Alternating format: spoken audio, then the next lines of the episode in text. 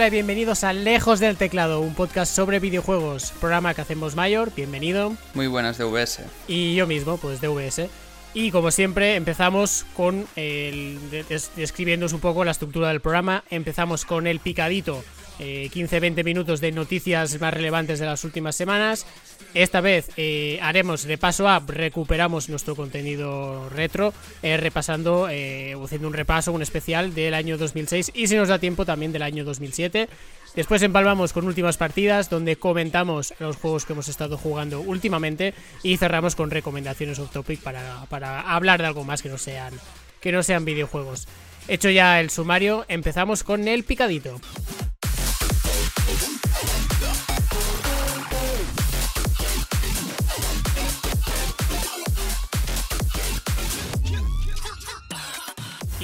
Malas noticias, no mayor, porque aparecer Nintendo le ha dado. Ha, modificado la fecha de algunos de sus juegos. Pues sí, empezaremos eh, por el bloque Nintendo con, con, dos malas noticias, como tú decías. La primera es que, bueno, por fin ya después de, mucho tiempo, ¿no? Intentando averiguar que cuándo finalmente saldría Zelda eh, de Breath of the Wild 2, pues ya nos han confirmado que no será este 2022 y que se atrasa para 2023 Cosa que yo creo que tal y como estaba el panorama de Nintendo, pues ya más o menos podíamos intuir, aunque alguna vez siempre nos acaban sorprendiendo, pero como ya se había hecho una especie de, de resumen bastante claro de estos primeros seis meses en el que no nos habían comentado nada, pues yo intuía que o se iba muy muy muy para final de año o ya como finalmente se ha confirmado pues se va para 2023 más o menos eh, sobre la primavera de 2023 es la noticia que, nos han confirmado.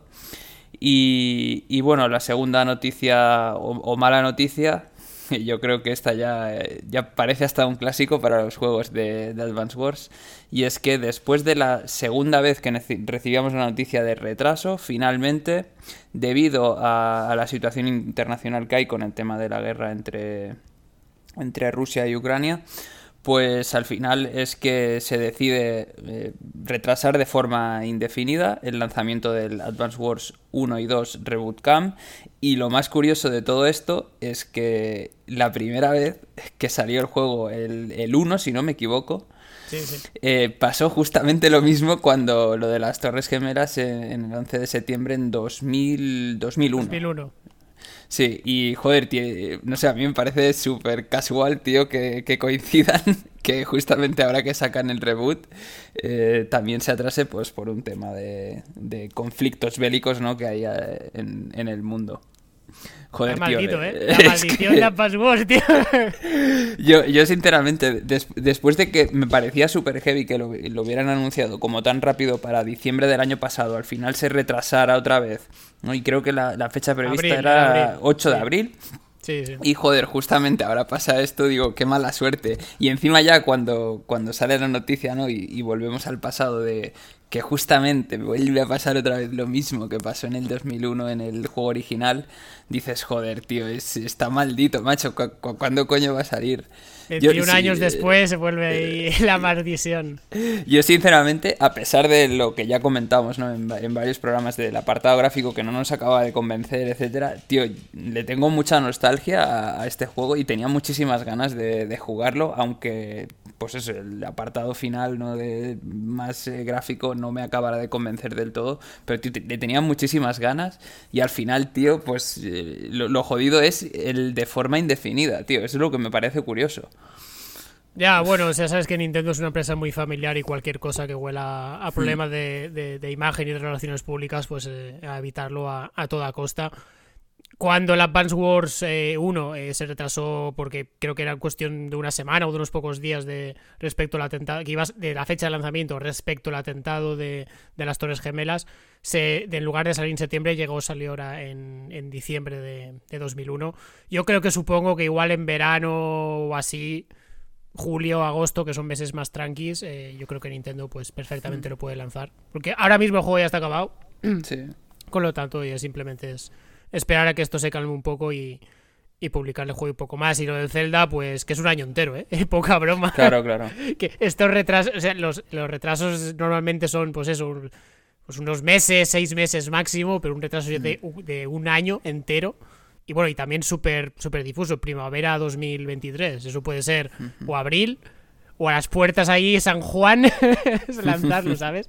Eh, pero bueno, es lo que hay, no, no hay más. La cuestión es ahora eh, qué sacará Nintendo de cara a fin de año eh, como juego tocho, porque sí que es verdad que está Xenoblade 3, que bueno, apela a un tipo de público pues, muy, muy concreto, y están los Pokémon, que también pues, es un, buen, buen monstruo, el Pokémon Españita, pero necesita algún otro título tocho más. Ya por ahí ya comienza ahí la galería de los mentideros de decir que si un nuevo un nuevo Mario Odyssey, un, supuesto Mario Odyssey 2, como pasó en su día con el, con el Mario Galaxy. Eso es. Pero lo vete a saber, es, es curiosidad, a ver realmente, supongo que de cara, de cara a verano ya veremos, o ya Nintendo abrirá un poco sus puertas y veremos qué es lo que puede lanzar a final de año como juego tocho para cerrar bien el, este año. Es verdad que lo que sí se ha comentado es eh, alrededor del retraso de Zelda, ¿no? Es un poco que pueden llegar a meter eh, algún remake de alguno de los Zeldas más antiguos, pero claro, ya no sería un juego gordote como tal, ¿sabes? El, que, vendría a ser el, equivalente El remake del Wind Waker, que salió es verdad, en Wii U, es, es, de los pocos juegos eh, de que todavía no han tenido versión para, para Switch, ¿eh? Sí, además yo creo que es uno de los que mejor salió de todos, tío, y que a la mayoría de gente le gustó muchísimo, tío. Y yo creo que sí que puede ser una buena apuesta como para calmar un poco las aguas de decir, mira, eh, no sacamos el, The Breath of the Wild 2 hasta el año que viene, pero para finales de año tenéis el remake del Wind Waker, que sería, vamos, a mí me gustaría mucho, ¿eh? Yo recuerdo que lo disfruté bastante para la GameCube, tío, y sería una buena apuesta, pero claro, no sé, desde mi punto de vista no sería equivalente a lo que sería un juego gordote, aunque dentro de las posibilidades quizás sería el que más nombre podía dar, ¿no? O el que más caché mm. dentro de estas cosas. aparte de los, por ejemplo. Sí, es verdad, otro sería. Aparte de los que has comentado tú, que obviamente pues pueden ser alguna opción, que eso yo creo que siempre los tienen como ahí guardados en algún momento para usarlos en, en, estos altibajos que tiene a veces Nintendo y, mm. puede ser que nos acaben sorprendiendo con, alguna cosa para, para final de año. Y un poco relacionado, un poco relacionado con, el tema de, la guerra. Correcto. Has hecho tú la, la hiladita, ya me ya bien, ahí, ahí, bien, bien. Eh, los desarrolladores rusos de, Four Quarters, que son los que los que sacaron el, el Loop Hero, ¿no? Pues al final están teniendo muchísimos problemas para, monetizar, tanto en Steam como en otras plataformas, eh, por el tema de las sanciones ¿no? que están teniendo de, todos los lados, a nivel europeo, etcétera, de, para poder eh, pues, eh, vender el juego e intentar monetizarlo. Al final han decidido ofrecer el, juego a través de un torrent totalmente gratis por lo que ya mucha gente lo puede, lo puede descargar y lo podrá jugar gratis porque al final, pues bueno, yo creo que han decidido hacer esto por, por el hecho de no lo vamos a, monetizar de ninguna otra manera, nos están jodiendo eh, por todos los lados con el tema de las sanciones económicas que se enfrenta a Rusia. Y al final, pues es una manera de, de, decir, mira, pues por lo menos que la gente lo, lo siga jugando. Que me parece muy bien, ¿eh? la verdad, porque desde el punto de vista de los desarrolladores, es decir, ¿qué culpa tienen los desarrolladores? ¿no? O sea, no sé, me parece mal. A ver, entiendo el tema de las sanciones, pero joder, que hay muchas cosas que, que, que, vienen de rebote, ¿no? Que dices, joder, pues, no sé, pobre gente esta que, no le dejen monetizar el juego después de lo currado que está y, y del sorpresón que fue el año pasado, lo giro para, para la mayoría. Sí, básicamente es eso, que no, no pueden, eh, ni en Rusia no lo pueden comprar y que ellos tampoco pueden recibir el dinero que ingresen de, pues de ventas que, que se pueden hacer en Steam o en otras plataformas porque el tema de la divisa extranjera y, y todas estas y todas estas movidas. Bueno, un gesto noble por su parte de, esta situación, obviamente. Yo espero que cuando esto se calme y si es que alguna vez sucede a, corto o medio plazo y, y se puede, eh, pueden volver, digamos, a, a cobrar, que, todo ese monto ¿no? como hmm. que se queda acumulando y que puedan volver a recibir el, dinero este que no, han podido ingresar, porque si no, joder, es una es una jodida muy, muy fuerte. Mira, eh, justo a fecha que estamos grabando hoy, salía que Wargaming, los, los la empresa desarrolladora no detrás de World of Tanks, World of Warship y, bueno, World of cualquier cosa, porque tienen 40.000 eh, free to play estos de, de, simuladores de guerra, que estaban emplazados en Bielorrusia, es país muy afín a, la Rusia de Putin, eh, hacían una, o sea, cambiaban, eh, se iban del país básicamente, o sea, quitaban todas sus, sus las oficinas, despedían a los trabajadores y se movían, eh, abandonaban Bielorrusia por todo el tema por todo el tema de la guerra y poca broma que es una empresa que, a nivel internacional, sea, a nivel global,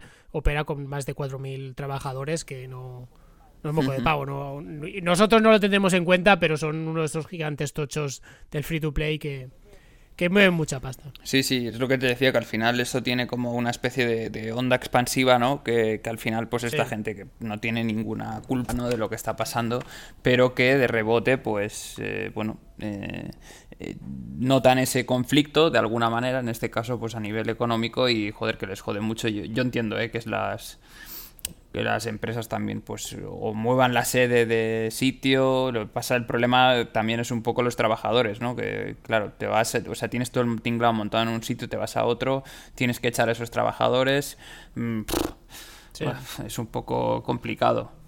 Pero bueno, eh, a ver, pasa lo mismo que con deportes y otras otros eh, bueno, eh, cine también, que, sé que han salido bastante perjudicados en general. Entonces ahí tampoco puedes, puedes hacer mucho, ¿no? Es lo que, bueno, las sanciones como para todo el país y, las empresas también están perjudicadas y todo y pues tienes que asumir lo que toca y ya está. Pues cerramos este bloque Nintendo, nos vamos al siguiente bloque FIFA, porque muy rapidito, si ya hace unos cuantos programas eh, comentamos que está un poco en duda eh, la renovación de la marca FIFA por parte de, de la FIFA como, como asociación con respecto a Electronic Arts por el videojuego, las cosas parece que apuntan a que esto se va a poner más peliagudo, va a ser más complicado, porque Andrew Wilson, el CEO, el Master Chief de, Electronic Arts, dice que la marca FIFA es un impedimento para ellos para hacer crecer a su videojuego de fútbol, al futuro eh, Soccer Street o como lo llamen, o, no, ¿cómo le llamábamos? Eh, foot, no, Foot Soccer, Foot Soccer, eso, Foot Soccer.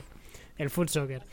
Básicamente están ya allanando un poco el camino a, cuando se produzca el cambio, si es que se produce, evidentemente, todo esto, todo esto es, especulado, pero ya un poco diciendo, ya lanzando balones de mierda a, la marca FIFA, diciendo, oye, que nos piden mucha pasta, que los que han hecho crecer la marca FIFA, que se conozca por todo a nivel internacional, a nivel mundial, somos nosotros. No se conoce al FIFA como asociación, sino a FIFA como puto videojuego de fútbol, ¿vale? Y que básicamente es eso, que, la licencia de FIFA es un impedimento para el crecimiento de la saga, independientemente de, qué corajo debe ser esto de que no pueden crecer. Yo creo que es, no que no pueden crecer son, son su, la billetera, hmm. porque ya miras tú que no, qué es lo que no pueden hacer. Pero que esto no afecte, si no se renueva, si realmente no se produce esta renovación de, la marca FIFA, esto no afectaría a todo el tema de licencias de, de, jugadores, de equipos y tal, porque es otra entidad la que gestiona todo este tema de derechos, con lo cual Electronic Arts sí tienes firmado y tiene asegurado eh, que todo eso siga, siga, siga, existiendo en su juego de fútbol. Por su lado, la, marca FIFA, o por, perdón, la asociación o la, organización de FIFA, también está un poco allanando el camino a, que no se realice diciendo que, oye, igual tienen que comenzar a explorar la, posibilidad que les parece atractivo el hecho de que eh, no haya un videojuego de FIFA, sino que puedan haber varios videojuegos que eh, se engloben dentro de la marca de la marca FIFA, independientemente también otra vez de qué carajo quiere decir esto, si va a haber dos o tres juegos que se llamen FIFA o, va a haber un FIFA para móviles hecho por los chinos y otro FIFA free to play que hará otra empresa y después un FIFA de pago, vete a saber, o vete a saber incluso ahí, eh, yo creo que lo que, puede, lo que pueden intentar hacer puede ser un poco con lo que hacen como como con Games Workshop y todas estas eh, grandes licenciatarias, ¿no? Que un poco van haciendo un poco de, cherry picking, ¿no? De decir, bueno, pues tú me haces un juego de esto, tú me haces un juego de otro y todos van pillando un poco, un poco de la licencia. Pero bueno, lo que sí parece bastante probable, ya lo sabremos este verano, que es cuando se tiene que anunciar el nuevo juego de fútbol de Electronic Arts, es realmente qué va a pasar si, si se va a FIFA o no, pero todo apunta que, que está complicado, ¿eh? Sí. Aquí no va a haber, no va a haber, no, no se queda, ¿eh? Este no se queda. a ver, eh, no sé, como tú decías, yo creo que ahora están como un poco eh, allanando el terreno por si finalmente eh, se da la situación de que no, de que no llegan a un acuerdo, ¿no? Y al final, pues no se renueva la, el tema del, del nombre o de ponerle el, el, el, título al juego, ¿no? Que, que, que siempre se había llamado FIFA. Pero también es cierto, tío, que no sé, yo muchas veces creo que el cambio de nombre, eh, no sé por qué, tío, me da la sensación de que no acaba de favorecer del todo, aunque el juego mm, siga siendo lo mismo con otro nombre. Pero no sé, como que la gente tiene, o sea, tiene como muy metido en la cabeza de, ah, el FIFA, el FIFA, el FIFA, y sí, lo asocian y eso creo que les puede hacer un poco de daño a, lo que sería la, la marca, la propia marca en sí, ¿no? Aunque luego, pues, eh, yo qué sé, tú veas que el juego es prácticamente el mismo, pero sin llamarse FIFA. Y como tú decías, que eh, digamos que lo que casi siempre se ha remarcado mucho con el tema FIFA en comparación con otros como por ejemplo la Pro era el tema de las licencias y que eso está asegurado por detrás porque será otra empresa lo que lo gestione y esos contratos están vinculados a no sé 10 años de de exclusividad ¿no? de las licencias con estas compañías, con estos clubs, con estos eh, jugadores, etcétera. Y eso siga siendo igual, aunque el juego no se llame FIFA. Pero yo creo que hay veces, tío, que eso sí, que, o sea, que sí les puede perjudicar. A ver, es verdad que pues para la mayoría de gente seguramente lo que tú comentabas de la organización pues sea cierto, ¿no? De que la gente no conozca la organización y conozca el juego y se cree que mucha gente joven seguramente se crea que es el juego y ya está, sabes que es como el nombre del juego. Pero bueno, mm, tampoco creo que sea como el motivo principal de, que sea un impedimento, como nos lo están queriendo vender, ¿sabes? O sea, a ver, mm, no sé, han seguido desde hace ya, no sé, desde 5 o 6 años que con lo del foot el Ultimate Team, yo creo que ya están consiguiendo unas millonadas que si esto lo siguen llevando, aunque se llame FIFA o como se llame como sea, esto ya estará en un... O sea, que seguirán ganando mucha pasta, ¿sabes? Así que tampoco yo creo que sea un impedimento el tema de que se llame FIFA o no. O sea, ya, ya, es un poco, un poco chaquetero, ¿eh? Claro, o sea, no, eh, no, nos dejan crecer. bueno, no sé. A ver, yo creo que en, en ese sentido eh, la compañía ha dado con la tecla con un modo de juego que saben que es muy rentable y ese modo de juego, llámese como se llame el, nuevo juego, eso va a seguir estando ahí y la gente va a seguir jugando y, le va a molar el tema de los cromitos, quieras o no, pues es al final lo que mueve. Porque yo te podría decir que prácticamente lo otro se queda como una especie de segundo plano cuando comparas a nivel de beneficios, ¿no? Lo que se llevan solo con este con el modo de, del Ultimate Team. Pero bueno, no sé. También es cierto que barajando la posibilidad de que hayan como haya nuevas empresas que se puedan meter dentro del mercado ahora que está como en bueno, que está como por ahí un poco de incertidumbre con el tema de la licencia del nombre, el tema de, de que, mm, el, mm, no sé, ya no, ya no me acuerdo ni cómo se llama, el eFootball, no sé qué, ya esté como bastante muerto, pues yo creo que puede ser un buen momento para que entre un tercero o incluso un cuarto. O sea, es un buen momento, creo que para alguien eh, llega en un buen momento en el mercado para meterse ahí y ganar cuota. Ya comentamos la otra ocasión que ya hace también mucho tiempo se rumorea que Take Two estaría ahí haciendo eh, su equivalencia del, del NBA 2K, hmm. pero en fútbol. Y desde luego todos estos problemas de licencias con, la FIFA y Electronic Arts, pues sería un, es un buen momento, un momento hmm. idóneo, como dices tú, además también con eso, con el Pro, eh, también en horas bajas, que ahora comentaremos un poquito más. Eh, es un buen momento para que haya un nuevo, un nuevo contestant en todo esto. Ahora lo estaba mirando eh, que claro, que, no esté la FIFA también implica que no está la licencia del Mundial, del, torneo, pero no implica eh, que no esté la Champions porque eso va por la UEFA, que es otra, otra. entidad, el equivalente a nivel europeo, básicamente. Sí. Por lo tanto, bueno, yo creo que no se pierde, yo creo que realmente pierde más FIFA que Electronic Arts ¿eh? en, el, en este en este cambio de en este posible cambio de Sí, sí, desde luego, o sea, a ver, mm, ten en cuenta que cada, digamos, cada organización tiene como sus competiciones eh, mm, fetiche, ¿no? Pues el Mundial, la Eurocopa, eh, luego está la Champions, como tú decías, que la organiza pues ya más la UEFA y no... Y creo que la Eurocopa también la, organiza la, UEFA, ¿no? Todo lo, eh, UEFA, todo Europa, todo, todo Europa. Y a nivel mundial, la FIFA. Claro. Pero claro, a nivel mundial lo único interesante realmente es el mundial. No, hay nada más. Claro, luego habrá que ver. Como si fuera poco, ¿no? También es verdad. A ver, es como. Yo, yo, creo que es como el evento más importante del mundo del fútbol. Sí, sí. Pero también es cierto que, por ejemplo... O la Champions con... Bueno, igual la Champions más, tío, por la música. Puede, puede ser, ¿eh? Puede ser. Sí, sí, puede ser. Es en plan, uno, todos, todos, todos los equipos del mundo, pero el otro con una, con una canción, una intro mm. de puta madre. ¿Con qué te quedas? Claro. Eh, a, mí me llega la duda un poco de qué pasaría con las elecciones, ¿sabes? O sea, estarían... Hostia, es verdad. Estarían disponibles, ¿no? Porque ya no sé si el acuerdo de las licencias va con las propias selecciones o con o, viene a través de, que tú pillas como el paquete del mundial o, de la Eurocopa o lo que sea, ¿sabes? Que ya no sé cómo se gestionaría eso. Que igual, yo que sé, por el hecho de no estar en FIFA, no poder tener eh, a Italia o a España, que habrá gente que le molará jugar con selecciones y no con el equipo, yo que sé. Y que no se pueda coger, por, bueno, o se pueda coger con un nombre ficticio, ¿no? Para que se entienda que no sé hasta qué cierto punto puede llegar o no afectar a, nivel selecciones el hecho de no tener, de partir peras con, FIFA o con quien sea. Mm. Y ya que estábamos hablando de fútbol, también ha habido muy rápido noticias con, con el de fútbol, ¿no? Con el PES. Aunque las noticias no son las que esperábamos.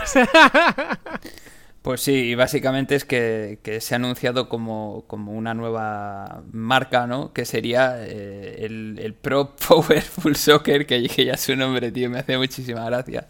Y, cuando, cuando yo leí la noticia, tío, me, pareció a mí que, que era como una especie de... que querían hacer un juego nuevo ¿sabes? Y le habían cambiado pues el nombre al, al, al, volviendo como un poco al tema del Pro Evolution Soccer, pero cambiándole un poco los nombres. Y luego estuve investigando y resulta que, que, esta especie de, de, título no es un rebranding como tal del de, eFootball o el Pro Evolution, sino que viene a ser como el homólogo al juego de, béisbol que tienen de, cabezones, ¿no? Pero en, en fútbol. Y pues la verdad es que me llevé. me llevé. El chibi fútbol. Me llevé un. Viene el chibi fútbol. me llevé un bajonazo porque yo creía que sería como. Vamos, bueno, mira, esto no ha salido bien, lo vamos a enterrar y levantamos eh, otro, otro videojuego con otro nombre y tal. Pero que va, que va. La, cuestión es que he estado leyendo y, joder, que el, tema del béisbol, el, videojuego funciona muy bien. O sea que seguramente mm, para el tema de fútbol eh, también les vaya bien. Sí, sí, en Japón recuerdo que lo. Bueno, móviles es lo que más genera. que debe ser lo que más genera para Konami. Pero cuando salían en, DS, que creo que comenzaron a explotar allí, los juegos vendían un, pero millonadas, una, una burrada estos eh, bueno, es que no recuerdo el nombre japonés, que es muy complicado. Pero básicamente el, el Pro Powerful Baseball, pero con, con, Chibi, con un personaje Chibi. Y a tomar por saco. Pues cerramos aquí bloque FIFA, nos vamos a bloque Sony. Porque por fin, ahora sí, se ha anunciado el equivalente al Game Pass, el, el que llamamos Spartacus o como se ha quedado ahora, eh, PlayStation Plus, en realidad. exacto, exacto. Y, básicamente un poco es para poner el contexto, es que hasta ahora, pues, digamos que no existía como, como tal, ¿no? esta, esta, especie de, de, Game Pass para, para Sony. Y actualmente teníamos como dos tipos de suscripciones diferentes, que serían la PS Plus, que sería el, el tema online únicamente, ¿no? Y luego teníamos el PS Now, que sería, digamos, el, los juegos en streaming, etcétera, típico que tienes ahí como, no sé, pues 100 juegos o 50 juegos y que poco a poco los van actualizando y no hace falta tenerlos comprados, sino que pagando esta suscripción pues te los puedes descargar, jugar. Y lo, lo del streaming no sé si se podía, creo que sí en PS Now, no, y quizá no todos, pero bueno, la cuestión es que ahora van a hacer con Spartacus una unión de todo esto y han hecho como una especie de tres tires, ¿no? Digamos, eh, digamos que primero estaría el PlayStation Plus Essential, en el que vendría a ser lo que ahora a día de hoy es el PlayStation eh, Plus normal y corriente, en el cual solo tenemos, eh, digamos, acceso a guardados, eh, o sea, a las partidas guardadas en la nube, descuentos exclusivos y todas estas mierdas que, que, sí, el plus que básicamente, que es el, servicio online Iba a decir todo lo relacionado con, con el tema del multijugador online, etcétera que, tendrá un, coste de 60 euros anuales. Voy a decir solo el, anual porque es el que me parece a mí que la gente más usa por, porque al final es el que más a cuenta sale, ¿no? Luego tendríamos el PlayStation Plus Extra que vendría a ser lo, lo que vendría a ser hoy en día el PS Now pero un poco, mm, digamos, capado, ¿no? Que sería los mismos beneficios que ofrece el Plus normal, pero con un catálogo de 400 juegos, tanto para PS4 como, o sea, juegos de PS4 y, PlayStation 5, incluyendo pues las novedades que tiene PlayStation eh, Studios y algunos socios de, los third party. Pero al contrario del Game Pass, hay que decir que han dejado muy claro desde un buen inicio que no habrá nuevos lanzamientos, que entonces ya es algo que se diferencia mucho de lo que sería el Game Pass y que yo creo que es uno de los fuertes que tiene el Game Pass, ¿no? Este, este taller intermedio, el Plus Extra, serían 100 euros anuales. Y luego ya, para acabar, tendríamos el, más tocho de todos, que sería el Plus Premium, en el que obviamente ofrecen eh, los dos tallers anteriores, ¿no? los mismos beneficios. Y luego, adicionalmente, tendríamos 340 juegos, incluyendo juegos de PlayStation 3, eh, tanto en la nube como en streaming, y tendríamos también juegos de PlayStation original, la PlayStation 2 y PSP tanto para descargar como por streaming. ¿Y qué más? Este eran 120 euros anuales.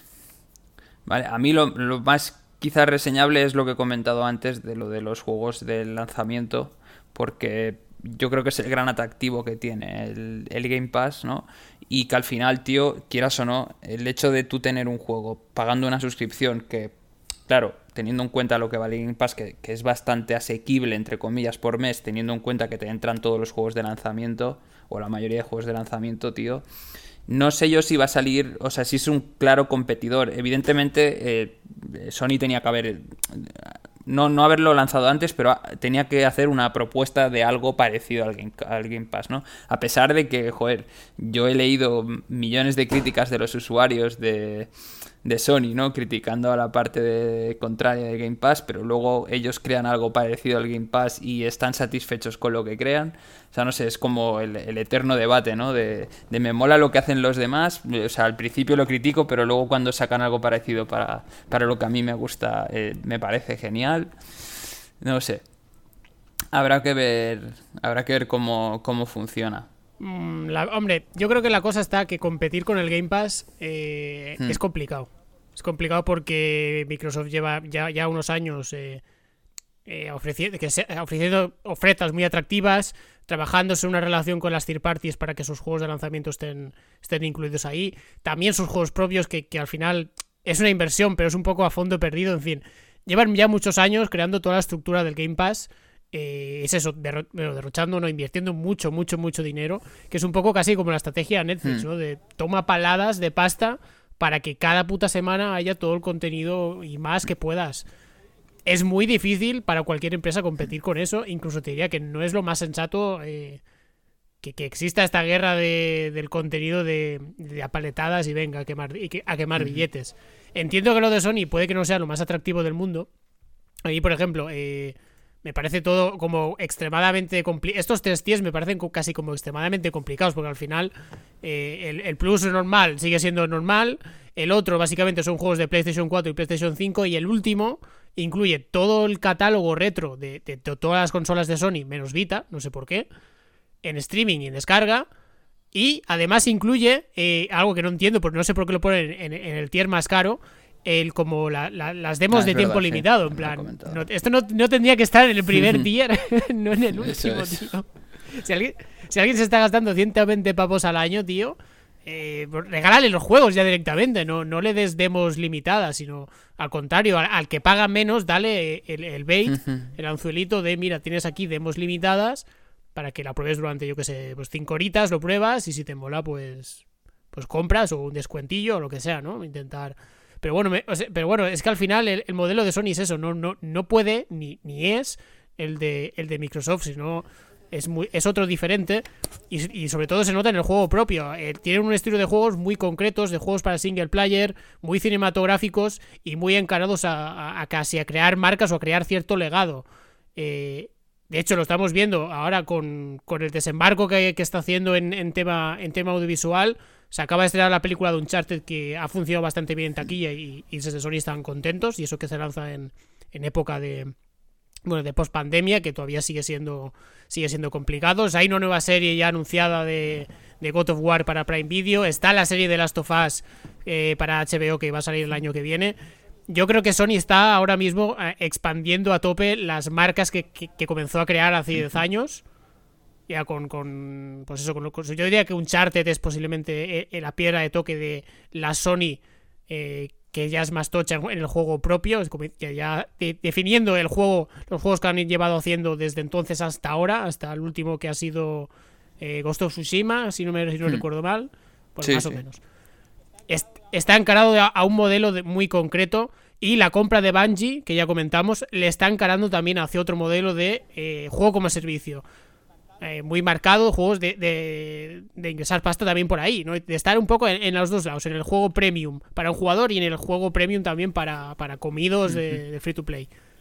Y mientras que Microsoft está intentando, pues eso, hacer un, hacer un Netflix de un ecosistema que da igual el dispositivo donde quieras, que vas a poder eh, acceder a nuestro, a nuestro servicio. Son modelos de negocio diferentes y por lo tanto eh, intentar comprar uno con otro, pues mm, no me parece tan, tan justo. Al final, el Game Pass son también 120 euros al año, el modelo básico.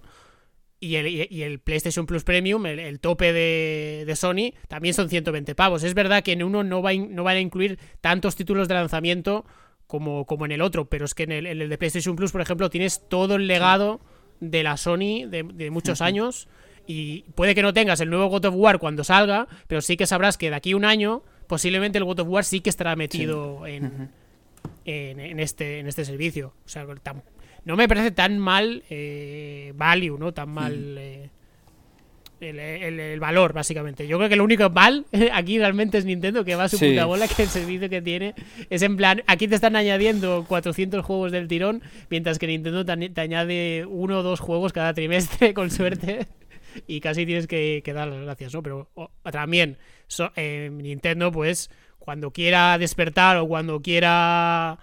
Eh, darse cuenta de que esto es el futuro o el presente, mejor dicho, pues entonces ya lo hará. Y, tranquilos que otra cosa no, pero catálogo, si alguien tiene trabajo hecho, es la puta Nintendo, ¿sabes? Pero bueno, eh, o sea, me, parece la reacción normal y natural. Entiendo que eh, el, instinto del jugón sea, guau, qué mierda, qué caro, no sé qué, pero es que el Game Pass también, más allá de ofertas, el precio base son 10 euros al mes, 120 al año. Y, es eso. También te voy a decir que cuando te regalan tantos juegos, y a mí me pasa con los juegos gratis de, que se va recopilando de, en PC, les, tienes mucho menos valor. También es verdad, claro, que obviamente no has pagado por ellos, pero que yo un juego que, me dan gratis en la Epic Store, si a la, hora, dos horas no me gusta, lo abandono y a tomar por culo. Mientras que si lo hubiera pagado, ni que hubieran sido 10 eurillos, pues seguramente le, intentaría, pues bueno, vamos a ver si me funciona un poco mejor, o me lo habría pensado más, ¿no? Un poco yo creo que con estos servicios de streaming pasa un poco, ay, eh, streaming, perdón, de suscripción, pasa un poco lo mismo, ¿no? Que tú puedes decir, hostia, cuánto juego en Game Pass cojonudo, voy a probarlos todos, pero posiblemente los pruebes todos una hora y digas, ah, no me interesa, me voy otra vez a este otro que, que me gusta más o sabes que eh, al final la cantidad no, no, necesariamente es calidad. Sí, desde luego, yo eso coincido contigo porque a nosotros mismos nos pasa en, o sea, a, pequeña escala, teniendo en cuenta que no pagamos nada por el ejemplo que tú has puesto, ¿no? De, un regalo, o que, regalan un juego en Steam, en la Epic, y aquí sí estás pagando algo mensualmente, y yo creo que incluso pagando ya te pasa, ¿no? Este que tienes tanta cosa que hacer que luego no sabes o dices, eh, ¿esto para qué? Eh, una horita no me vale la pena, pam, voy a otro. Lo que pasa que a, mí la apuesta me parece muy interesante, obviamente la parte más eh, de premium por el catálogo de, todo, ¿no? Del background de, PlayStation, PlayStation 2 y PSP, porque hay muchísimas glorias, tío, ahí que... madre mía, o sea, es que te puede dar para la vida entera, para volver a jugar ciertos juegos que que digamos que entre comillas la mayoría de gente o no los ha podido jugar o tal, o, no tienes la disponibilidad, si no es con esto, de poder jugarlos porque o no tienes la consola o porque la consola esa ya no funciona del año de la pera y, vale, vale mucho la pena. Ahora, también es cierto que vete a saber cómo se verán esos juegos, ¿sabes? A mí me queda un poco ahí de, dudas de cómo se verán esos juegos en, en las pantallas que tenemos a día de hoy gigantes. Em, ¿Cómo, ¿Cómo, van a estar escalados esos juegos? Eh, no sé. Bueno, no he escuchado mucha crítica normalmente al, PlayStation Now, ¿eh? También te hmm. digo. Es decir, que no, te ofrece 4K, eso está claro. pero tampoco, pero que tampoco un juego de PlayStation 2 no te va a lucir bien, salvo que, hagan un remaster o algo así, ¿sabes? No... Sí, no, sí. Es un poco lo que hay, o sea, te van a ofrecer la resolución de mierda que, esté en su época y se acabó. No, no, sea compatible en, formato panorámico, si no tienes ahí el, cuadrado, el 4 hmm. Pero eso ya va un poco implícito con, pues bueno, que es un juego sí, No, no, a ver, sí, que, pero te decía que, claro, la gente después de haber hecho una inversión bestia para que todo se vea de putísima madre, que no sé hasta qué cierto punto, pues te decía que dudaba de si eso va a ser del agrado de cierta gente o no sé si alguien, por ejemplo, joven que no ha tenido la oportunidad de jugar esos juegos en su momento, eh, le va a entrar ganas de jugar a esos juegos, como tú decías, viéndose con los rebordes negros en la pantalla, ¿no? De solo un cachito de la pantalla que se vea, con si juegan a juegos de PlayStation 1 con todo ahí pixelado, que, que parecen todo monigotes cuadrados. No sé si eso pues va a tener mm, muy buena repercusión. Obviamente para los que tenemos un poco más de edad y tal, el tema nostálgico siempre juega a nuestro favor esto y estoy seguro que mucha gente se lo pillará solo para jugar a, viejas glorias, juegos míticos y tal, y que estará súper bien. Como tú decías, obviamente para mí también es lo más llamativo. Eh, quiero comentar una cosa muy rápida y es que para todos los que no tengáis el PS Now ahora mismo, si ahora mismo eh, pagáis los 60 euros de la suscripción anual, eh, a partir de junio, que es cuando entra el, digamos, el Spartacus o como, como se llame, ¿no? El PS Plus, ¿no? Creo que le han, llamado al final. Sí, es, el rebranding de PS Exacto. Plus. Eh, o sea, automáticamente se os activará la Premium directa, es decir, no la esencial, sino la Premium directamente si ahora tenéis el Now cosa que ahora mismo vale 60 euros y si tuvierais que pagar dentro de dos meses, en junio, la, premium anual serían 120. O sea que yo creo que como recomendación, eh, como mínimo, ya que podíamos decir que vas a tirar dos meses entre comillas, aunque lo puedes aprovechar también estos dos meses para jugar a lo que ya hay el Now, pero me parece, tío, una muy buena manera de, de invertir, por lo menos para tener eh, ese primer año el premium y tener todo lo que tenga accesible el, eh, pues todos los juegos que vayan a sacar, que no sabemos aún cuáles van a ser, pero la mayoría de juegos de PlayStation, PlayStation 2, PSP, etcétera, y PlayStation 3 también. A mí me parece, tío, que por 60 pavos, tío, eh, teniendo en cuenta que solo faltan dos meses para que lo saquen, eh, es una muy buena oportunidad. Y recordad también que, el PlayStation Now está en, consolas de Sony, también está en PC. como al final ese servicio de streaming eh, puedes jugar un poco donde, donde es quieras. Verdad. Pero eh, tengo que decir. Que todavía no, es tan popular. Sí, es ¿eh? verdad. no, sé por qué, todavía no es tan Pero tengo que decir que se tiene que jugar con mando de. Con mando de, de, Sony, conectado al PC si quieres jugar de. Desde el, desde el PC, al PC Now. Pues ahí queda eso. Ya veremos a ver cómo, cómo van evolucionando. Cómo también va evolucionando, aunque no sabemos en qué acabará, L3 porque este año no hay el DES, se ha cancelado. Pues sí, la verdad es que hace un par de semanas teníamos la noticia de que no iba a ser presencial, que al final que sería digital, o, había la posibilidad de que fuera digital, y finalmente, pues eh, la semana pasada ya se confirmó de que se ha cancelado el, E3 eh, para este año 2022 aunque indican que lo van a volver a intentar en 2023, ya sea de forma presencial, tal, eh, bueno, hablan de, regruparse para hacer un regreso a lo grande de L3, no sé qué, para el año 2023. Pero mira, yo te voy a decir una cosa, sinceramente. Eh, la verdad es que veníamos ya con, con varios años con una calidad bastante pobre del evento.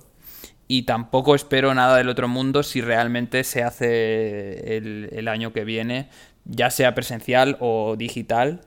Eh, la verdad es que no tengo, no tengo mucha esperanza, ¿no? Por así decirlo, de, que esto vuelva a retomar quizá lo que era mm, hace 10 años atrás, donde, donde sí tenía un, calado ¿no? a, lo, largo del, digamos, de durante todo el año, que era como la típica fecha esperada de, para ver novedades de los próximos juegos que iban a salir, que presentaban para, o qué proyectos tenían en mente ciertas empresas, tal.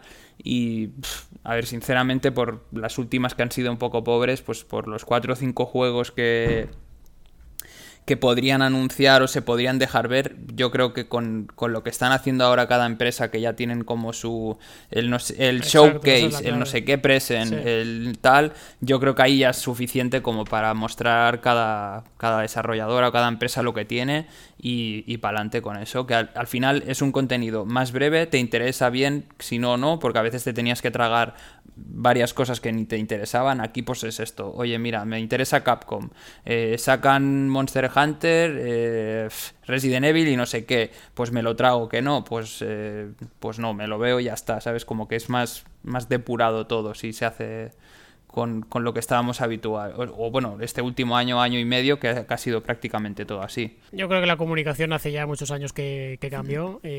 con la erupción digital, la pandemia lo único que ha hecho es acelerar aún más este, este cambio curiosamente, fue yo creo que si hay alguien que, que la revolucionó la comunicación eh, digital en videojuegos fue Nintendo con los, con los Nintendo hmm. Direct. Poca broma, parece que, siempre. Ah, justo hace cinco minutos decíamos, joder, Nintendo, qué conservadora, carga de caeres, pero en esto eh, yo creo que marcaron la tendencia o la manera de cómo hacer llegar, llegar a sus juegos a los fans. Y es lo que has dicho tú. Ya no es necesario que haya un evento físico con todo lo que eso implica y los costes que tiene para hacer llegar los juegos a, la gente y a la prensa, sino que ya eso, cada compañía tiene sus propios eventos para llegar directamente al consumidor y a la prensa, pues bueno, se la, se le hace un bypass o se le se, suda un poco de ellos. Ya no, ya no es tan necesario eso de tener la demo física, sino, oye, mira, te enseñamos un vídeo, una demo hands-on y, y ya está. Han cambiado los tiempos y al final el E3, que al final no olvidemos que el E3 la, la organización que lo forma, que es la ESA, son las propias compañías. O sea, si las propias compañías ya no tienen interés de unirse todas a hacer un evento común, es que es eso, cada una se lo monta por su lado y se acabó. No vamos a tener, o el E3 igual se queda con algo como algo muy de, muy de nicho, muy de... Bueno, yo creo que puede optar por dos cosas, o algo súper popular, rollo como feria de videojuegos para todo el público, y simplemente se juegan ahí a la gente los juegos y, y ya está, como el montón de ferias que hay, que hay en todo el mundo así, o eh, puede ser una feria únicamente dedicada a profesionales, como, como por ejemplo estuvo en marzo la, Game Developers Conference, que la GDC, que es pues eso, una feria para profesionales y punto pelota, y ya está. Pero lo que sí tendremos, evidentemente, es en junio, eh, toda una serie de, entre, entre, finales de mayo y junio, toda una serie de eventos independientes, eh, algunos, pues eso, de las propias compañías o algunos de, de terceros, como el Summer Game Fest que, que, hace el Geoff Keighley, el, este, este periodista que ya hace también unos años se montó también su propio tinglado, o el PC Gaming Show que, hace la revista PC Gamer. Es, decir, al final no tendremos E3 como, como evento en sí, pero sí tendremos el mismo en las mismas semanas festivas de E3, eh, porque ya hace años que, es así y ya está. Pero bueno, es, es un poco crónica de una muerte anunciada y hacía años que, que necesitaba renovarse o morir y al final pues pues van a morir. ya está. Pues ¿qué le vamos a hacer? Sí, yo lo que te decía, que antiguamente sí tenía, hace 15, 20 años, tenía sentido porque solo la gente que asistía, digamos, allí en físico, eh, luego redactaba pues las noticias en las revistas y tal, y a ti te llegaban pues al mes siguiente, y ahí sí tenía sentido porque no había otra manera que las revistas de, bueno, 20 años o igual un poco más, ¿no? Pero más o menos, para que os hagáis una idea. Entonces a ti te llegaban o al mes siguiente o incluso a veces eh, se repartían las noticias, ¿no? Como en, el, en la entrega del mes siguiente y en la otra, pues tú veías un poco todo lo que se había salido ahí en el E3 y tal, y ahí, ahí sí tenía sentido que el que la gente fuera y realmente tenía un valor, ¿no? Ahora, como tú dices, pues, oye, ¿para qué voy a ir si lo puedo hacer lo mismo y verlo desde aquí a casa? Pues no sé, tampoco tiene mucho sentido. Y que, vamos, el resumen es lo que ya hemos comentado, que ya tal y como está montado a día de hoy el tema de comunicación, que cada una ya hace lo suyo en pues cuando cada dos tres meses nos hacen algún tipo de intervención para anunciarnos algo, pues yo creo que ya está ya está bien. Pues bueno, minuto de silencio por el E3. Con esto cerramos el picadito y nos vamos al repaso a...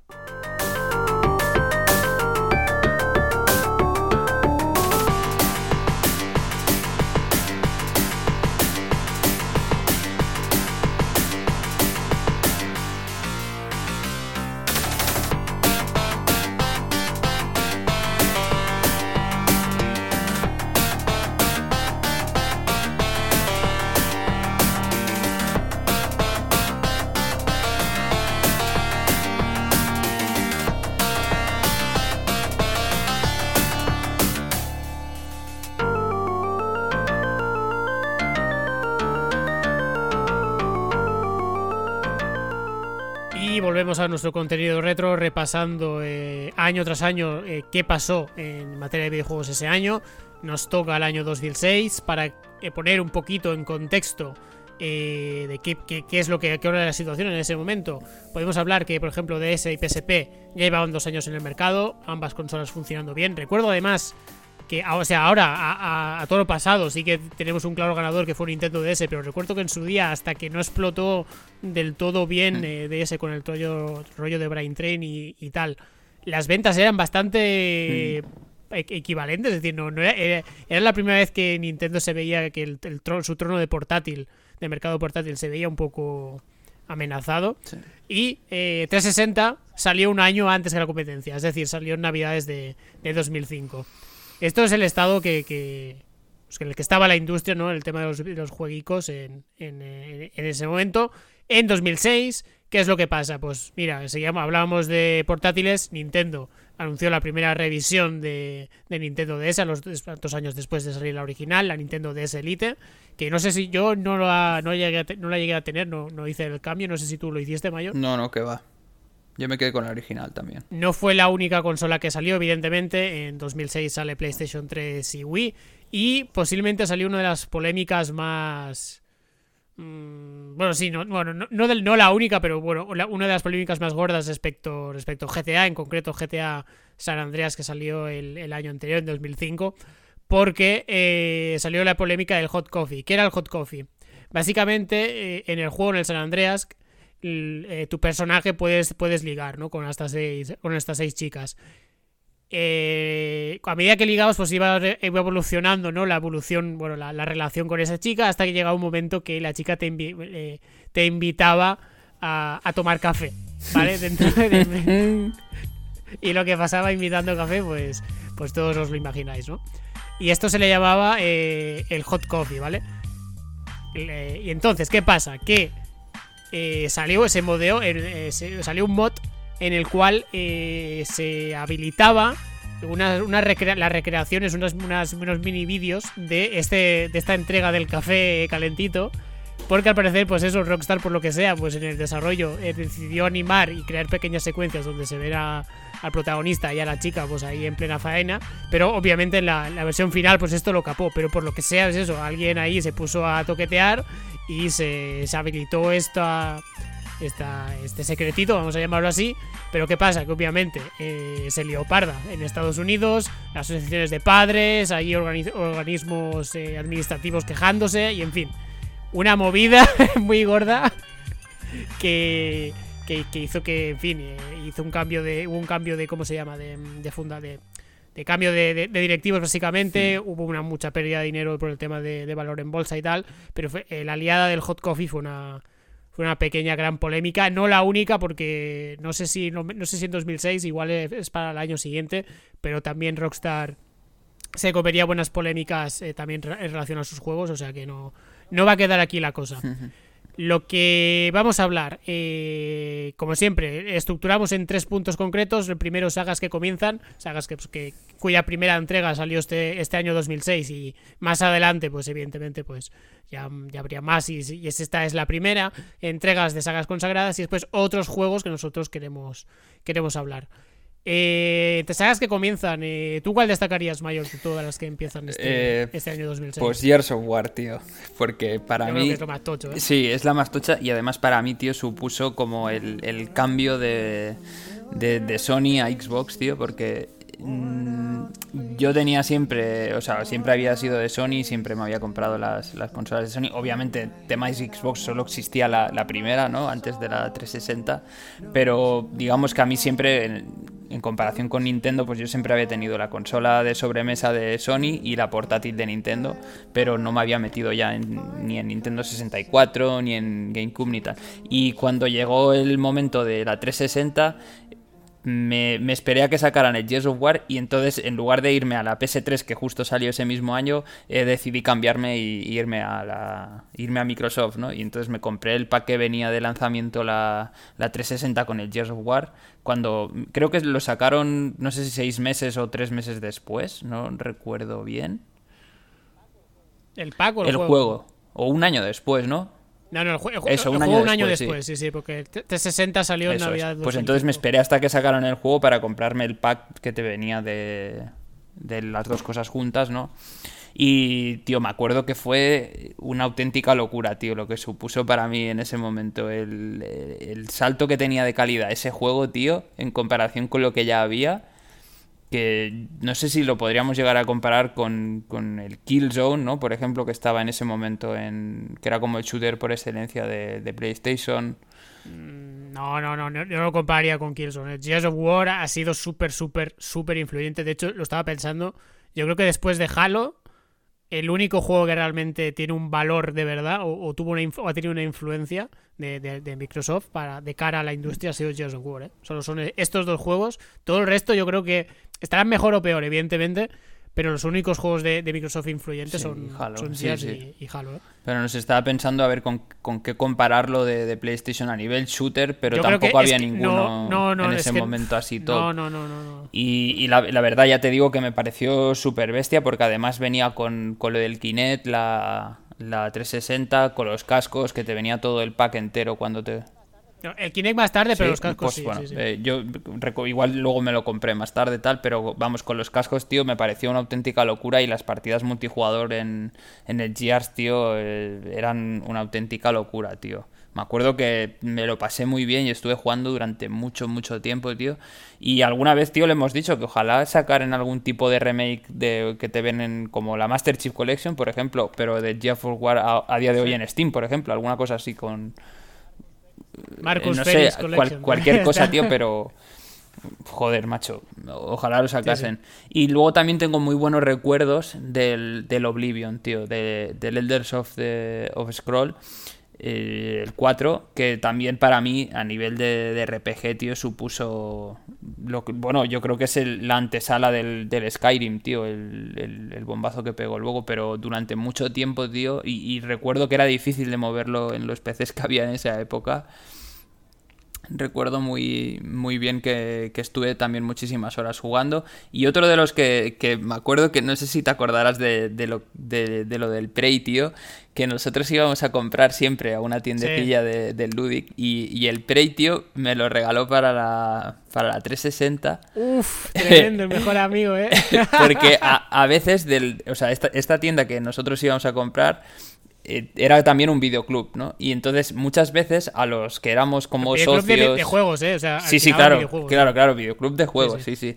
Y, a los que éramos socios y tal, y, teníamos buena confianza, que siempre pues nos traía las cosas dos o tres días antes del lanzamiento y tal, pues muchas veces cuando ya tenía un juego que igual, yo qué sé, desde su punto de vista ya le había sacado mucho rendimiento o lo que sea, pues te lo regalaba. Y a mí me regaló el Prey, tío, y recuerdo que, no tenía ni puta idea de lo que era, pero me pareció un, juegazo, tío. Digo, el mamón este, o sea, por la carátula yo pensaba, digo, me ha regalado un juego de mierda que no lo voy a jugar nunca en mi puta vida. Y cuando lo probé, tío, dije, joder, pues si es un juegazo, está de puta madre. Y siempre estaba tocando los huevos con lo del Prey. tenía muy buenos recuerdos de, digo, joder, encima me lo regaló. Ni tan mal, ¿eh?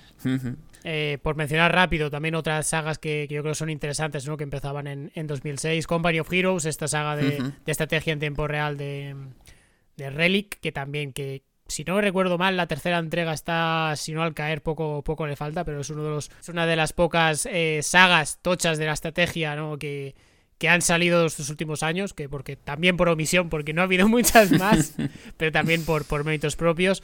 Evidentemente Wii Sports, como no, el, el, impacto que tuvo y la influencia también enorme del Wii Sports, creo que el juego más vendido de, de Nintendo a fecha, a fecha de hoy, también porque venía incluido con la consola, o sea que hay un, poco, un poquito de trampita.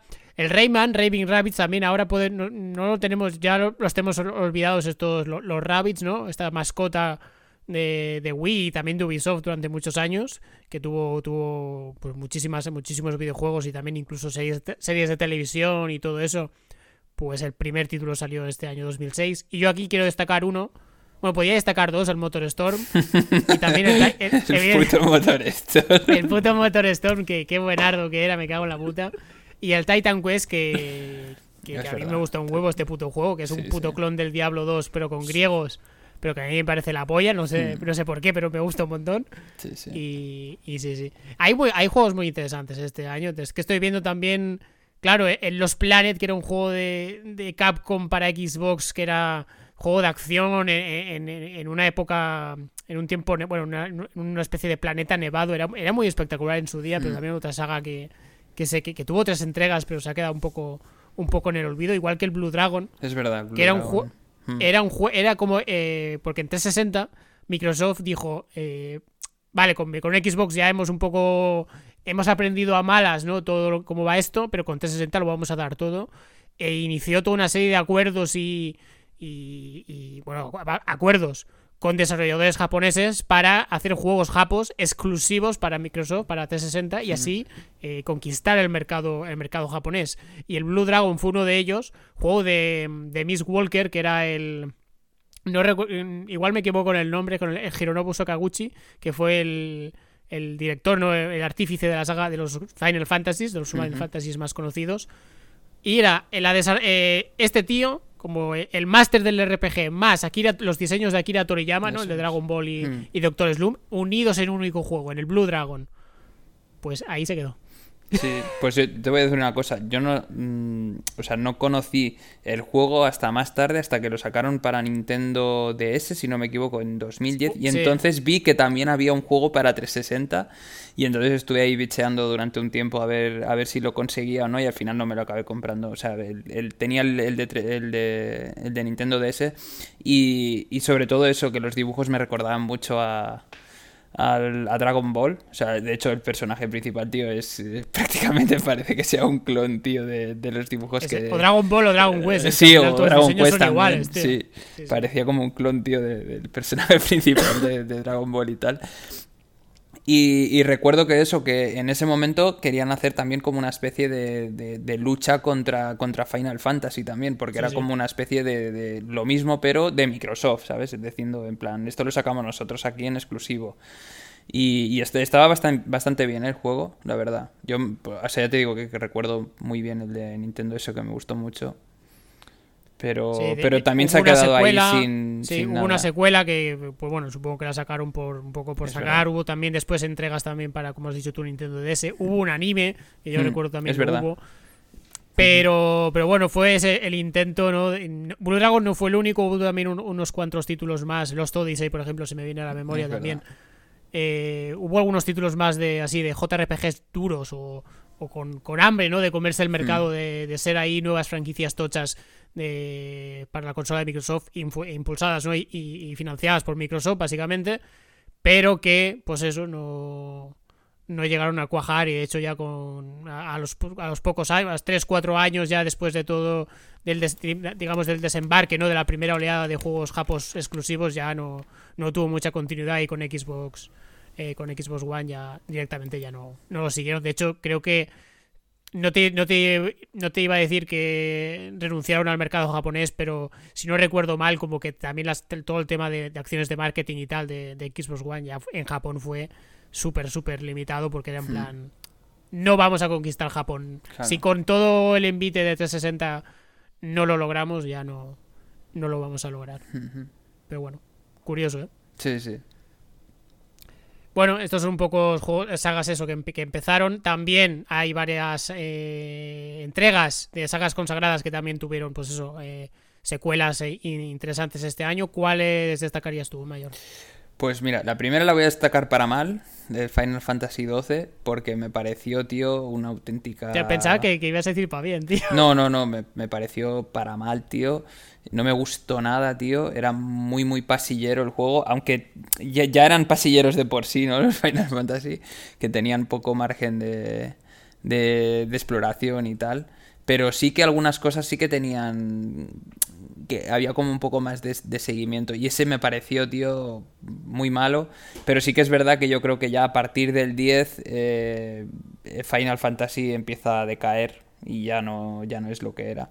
Y luego quiero destacar para bien que me gustó mucho y también creo que es el último ya que, que me llenó completamente a nivel de videojuego eh, el Pokémon Diamante y Perla. Para mí es el último que, que realmente digamos que se podría asemejar como una evolución teórica de la saga principal, ¿no? De los primeros juegos. Luego ya a partir de los siguientes es cuando yo creo que empiezan a hacer inventos raros que no les acaban de funcionar del todo bien eh, y comienza a perder un poco de fuelle desde mi punto de vista, ¿eh? hablo o sea, siempre con desde mi opinión.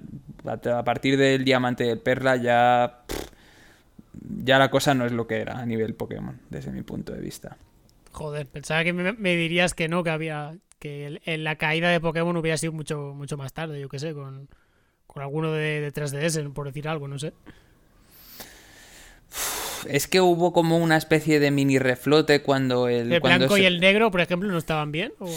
Sí, sí estaban bien, pero ya introducían cosas muy raras, tío. También es verdad que empezó con el tema del, del online y ahí, bueno, al principio era muy complicado, funcionaba muy mal no sé, para mí este sería el casi de los últimos y luego tuvo un pequeño reflote cuando sacaron los remakes del, del Zafiro y el Rubí que, eran como para mí el, la excelencia, ¿no? Que rozó la excelencia en el juego inicial y luego en el remake pues se volvió a, a coger un poco esa estela, pero bueno, ya yo creo que así a nivel de historia y todo esto, a mí el Diamante y Perla de los últimos que me, que me gustaron.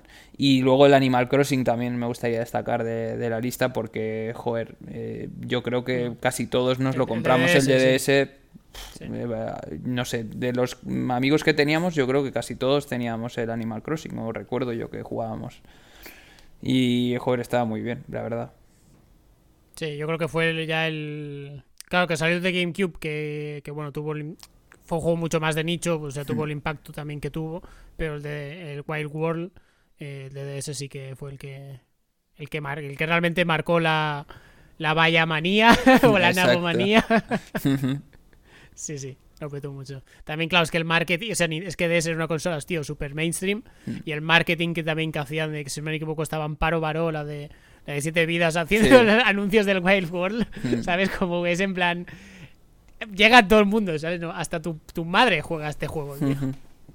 Sí, es que se hacían muchos anuncios antes a nivel así más, más familiar, ¿eh? O sea, en plan, como que, llegaban mucho más para todos los públicos y sobre todo Nintendo, recuerdo, con el tema del Brain Training y tal, recuerdo muchísimos anuncios. El Nintendox también recuerdo como que, que era mucho más ameno para el público, ¿sabes? No sé. Sin tema de marketing hicieron buen, buen curro ahí, la verdad. Sí, sí. Eh, algunos juegos así para, también para destacar de, entregas consagradas del año 2006. Eh, evidentemente Zelda Twilight Princess, que también su día pues fue bastante fue bastante relevante. Después cuando salió se le recibió un poco más, más taimado porque era un poco, no, bueno, es muy Ocarina of Time. Y cuando, joder, cuando salió Wind Waker la gente también hubo muchas quejas porque era muy diferente a Ocarina of Time. Que es un poco, pero bueno, ¿y qué queréis? Y yo creo que esto siempre pasa con, entregas de sagas así muy, muy populares, que cuando salen a veces pueden ser algo divisivas, pero yo creo que con el tiempo siempre acaban más o menos asentándose. Y también destacar, eh, por ejemplo, el primer episodio de Half-Life 2 y eh, también Excite Track, juego de la secuela del, Excite Bike, eh, de estos juegos de, carreras de Nintendo que, que, se han prodigado muy, muy, muy poco. Pero, por ejemplo, este, este Excite Track, tío, que básicamente era carreras de camiones y punto.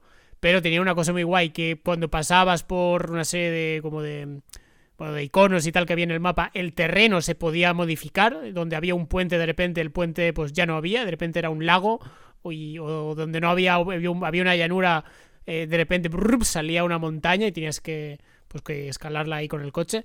Era muy, joder, un juego bastante, bastante original, bastante a mí me gusta bastante. Igual lo vuelvo a retomar y digo, menuda puta mierda, pero pero, pero bueno, en mi cabeza está muy bien. Y como curiosidad, eh, salió ese año el Commandos Strike Force, que fue, eh, no sé si la última, la última entrega de la saga Commandos, pero que no era un juego de estrategia, sino que era un shooter en primera persona. Que recuerdo que en su día no. Bueno, el juego yo creo que no pasó sin pena ni gloria. Recuerdo que en su día además también eh, no, se le, no se le recibió muy bien, al menos en tema de, de, prensa y tal, no como que no lo ponían demasiado bien. Pero sí es verdad que con el tiempo he ido escuchando y tal un poco feedback de, gente decir que, joder, que, era un juego bastante valiente y bastante ambicioso para, para la época que salió y que es eso, que, pasó muy desapercibido y, y, que como que era una pena, ¿no? Que, que, realmente un juego español bastante tocho, eso haya pasado tan tan en el olvido. El juego además eh, no se puede jugar de ninguna, o sea, no estáis salió para, para PC y para y para PlayStation 2 y Xbox, no salió para la generación nueva en ese momento.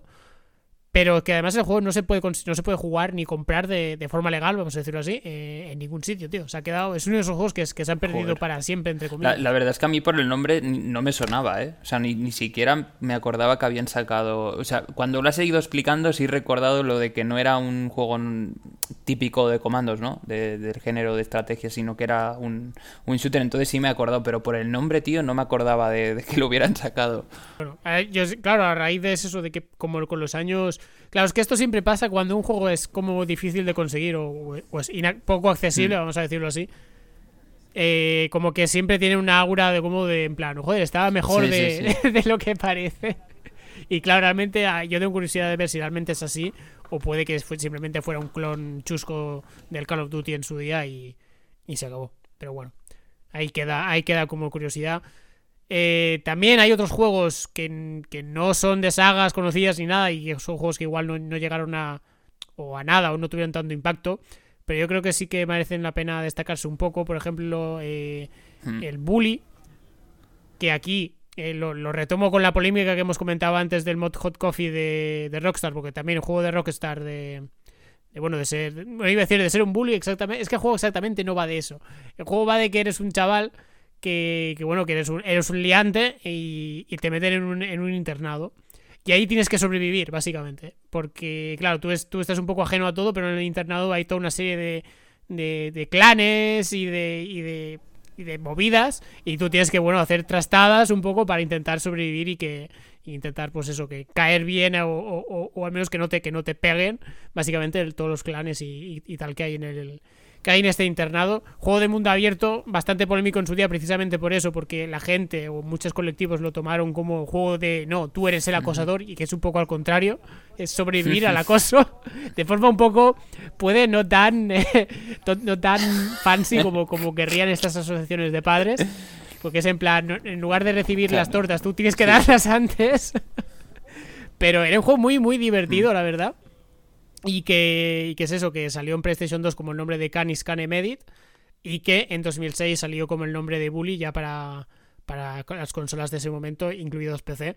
Y es un juego que también no sé cómo coño habrá envejecido, pero yo es un juego que, me gustó mucho. Como también me gustó mucho el Scarface, que era un juego basado en El Precio del Poder, la, película del mismo nombre, que era básicamente un clon del GTA, como tantísimos clones del GTA que hubo en su día, pero eh, que, joder, que a mí, a mí no sé por qué me gustó bastante, precisamente por eso, pero estar basado en una peli que me mola. Tenía el rollo de que tenías que trapichear con, droga y ibas comprando edificios para vender más droga y así. Tiene una parte de, de, una parte de, mundo abierto 100% GTA en la Miami de los 70 y otra parte como de, de tycoon, de pequeña gestión de negocio de la droga, obviamente.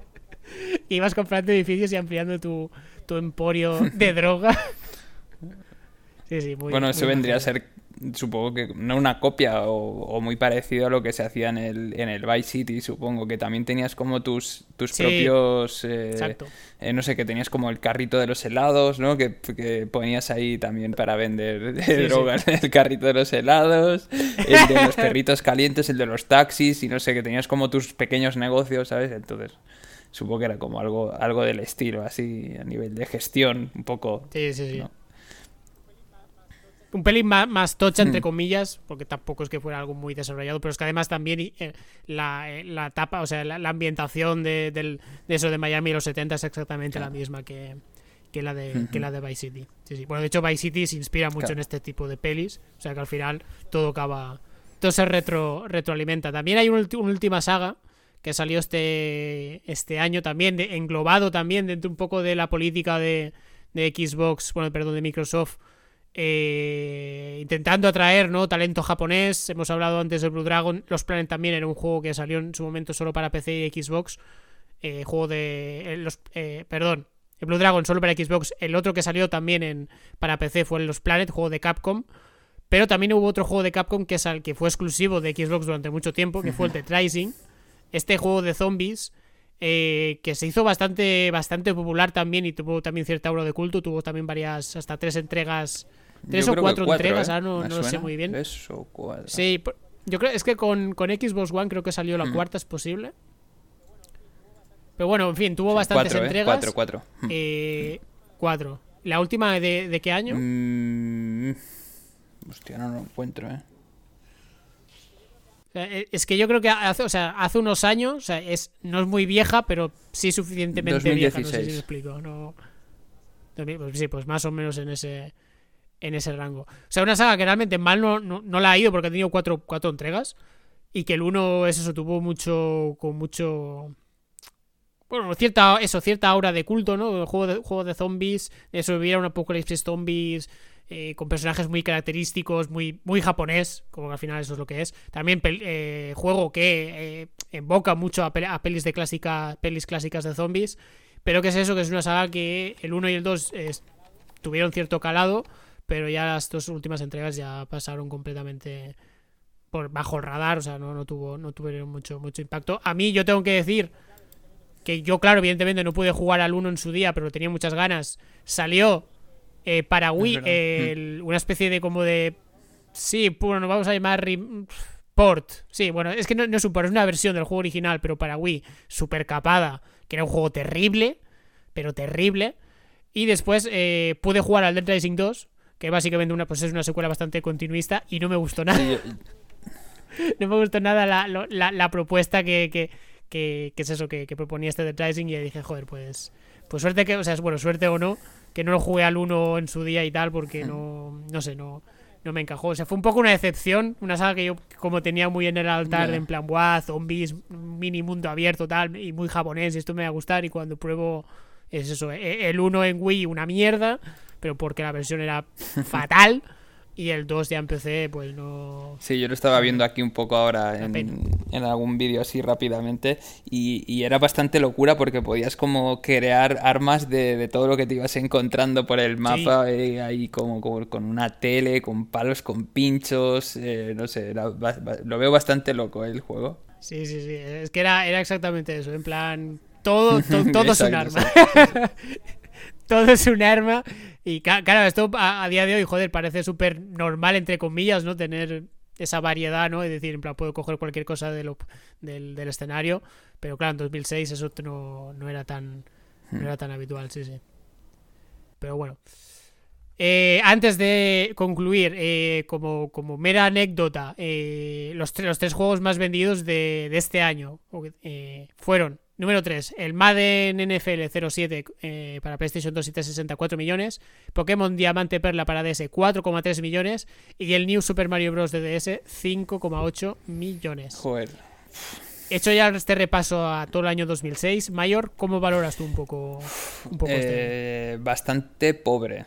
Vale, me bueno, a ver, mm, no jodas. Es que por la parte de Xbox sí veo pues muy buenos lanzamientos y tal, pero se me queda un poco flojo. Es verdad que sí que hay en, sagas que comienzan, sí que hay pues cosas tochas, ¿no? Gears of War, el Oblivion, el Wii Sports también, el Titan Quest, los que hemos comentado, el Motor Storm, ya te lo pongo ahí por si acaso. Pero esos me gustan a mí, no, pero, que, al final, Hombre, el Titan Quest, y esto sí, yo creo que la mayoría son conocidos. Bueno, no, no, no. Pero no sé, quizá por ser también el año de lanzamiento de PlayStation 3 y Wii, que siempre los años de lanzamiento a nivel de catálogo son bastante pobres, entre comitas, ¿no? Es decir, que hasta que no lleva un año o un año y medio no empieza a haber ya un buen, un buen número de juegos y tal. Me parece un poco aprobado raspadillo, ¿sabes? De 5 o 6. La valoración es la que hago yo. Sí que es verdad, claro, que, es lo que has dicho tú, ¿eh? Que los años, el, primer año cuando sale una consola siempre tiene algún título gordo por bandera. Pero claro, aquí el título gordo de bandera de, de Wii fue Wii. Sports y el Twilight Princess. Que, bueno, que, están bien, joder, pero. Eh, o sea, Wii Sports sí que es un juego influyente, pero tampoco lo vamos a, no, van no va a llegar a la élite, digamos, de, de, los juegos, para, por decirlo de alguna manera. Pero en Sony no hay nada. Es que, de hecho, lo, comentaremos, bueno, lo iremos viendo con, más especiales retro, ¿no? Hmm. Pero los primeros años de Sony, eh, a, nivel de título propio, justo que ahora que, antes comentábamos de, de, los potentes, ¿no? Que son sus juegos propios, los primeros años de PlayStation 3 fue nefasto. O sea, todos los juegos propios que tenían eran mm, olvidables la mayoría. O sea, hemos comentado el Motor Storm, que a mí me, a mí me gusta y ese, bueno, ese juego yo creo que sí que está bien. Pero nos gusta no, los juegos de carreras que tienen el impacto que tienen. Y el otro juego tocho que, que, tenía Sony era el Resistance, que era hmm. básicamente pues un, un shooter más un shooter en primera persona más que, que sí también tuvo varias entregas, pero que a día de hoy ya está olvidadísimo. Por eso te decía que mm, no sé, me parece un poco justillo este año. Hombre, yo soy más generoso. Yo creo que con Gears, como Gears y el Gears of War y, Oblivion son ya eh, juegos tochos. O sea, en un año que salen estos dos juegos no, no puede ser no puede ser un mal año. Después es verdad, pues eso, que pues entre juegos igual de un perfil más no te, bueno, te diría más medio, pero bueno, el Twilight Princess, el Animal Crossing DDS, eh, hmm. Half-Life para mí. es bastante importante que un año en que sale un hmm, Half-Life no puede ser un mal año. Pero que es eso, puede que no haya mucha abundancia, pero desde luego sí que yo creo que hay, hay juegos hay juegos interesantes. A ver, quizá por desde luego. Eh, lo comento por el hecho de que hemos hecho algún programilla, sobre todo más a la época de los 2000, 2001, en cuanto a, a un poco a repaso a, a, esos años, que había, no sé, mm. como mínimo cinco mm, grandes juegos que lo petaron, ¿sabes? A tope. Y aquí como que veo que, que sí que hay dos o tres que son muy pepinos, pero quizá les falta más contenido, más variedad para, para, ser un buen año. Pero a ver, que ya te digo que no, no como para decir, buah, menudo año de mierda. Pues sacando para Xbox fue el, el, no va más, tío, con el Gears of War. Esto está claro. O sea. Y bueno, y Oblivion, sí, sí. Y, Oblivion que también fue, también salió. Salió en 360, sí, sí. Yo creo que ese año, sin duda, Microsoft se lleva el. el, el price, ¿no? De, de mejor consola eh, de, de 2006. Pero bueno, sí que, puede, sí que es posible que puede que no sea tan buen año porque 2007 lo estoy ojeando, que no lo trataremos hoy porque se nos va un poco, se nos va un poco de tiempo, pero ojo, cuidado que 2007, eh, yo creo que ese año a ti sí te va a gustar, te va a gustar bastante más, va a ser un año más pues me sugo y sugo. Y con esto cerramos repaso A y nos vamos a últimas partidas.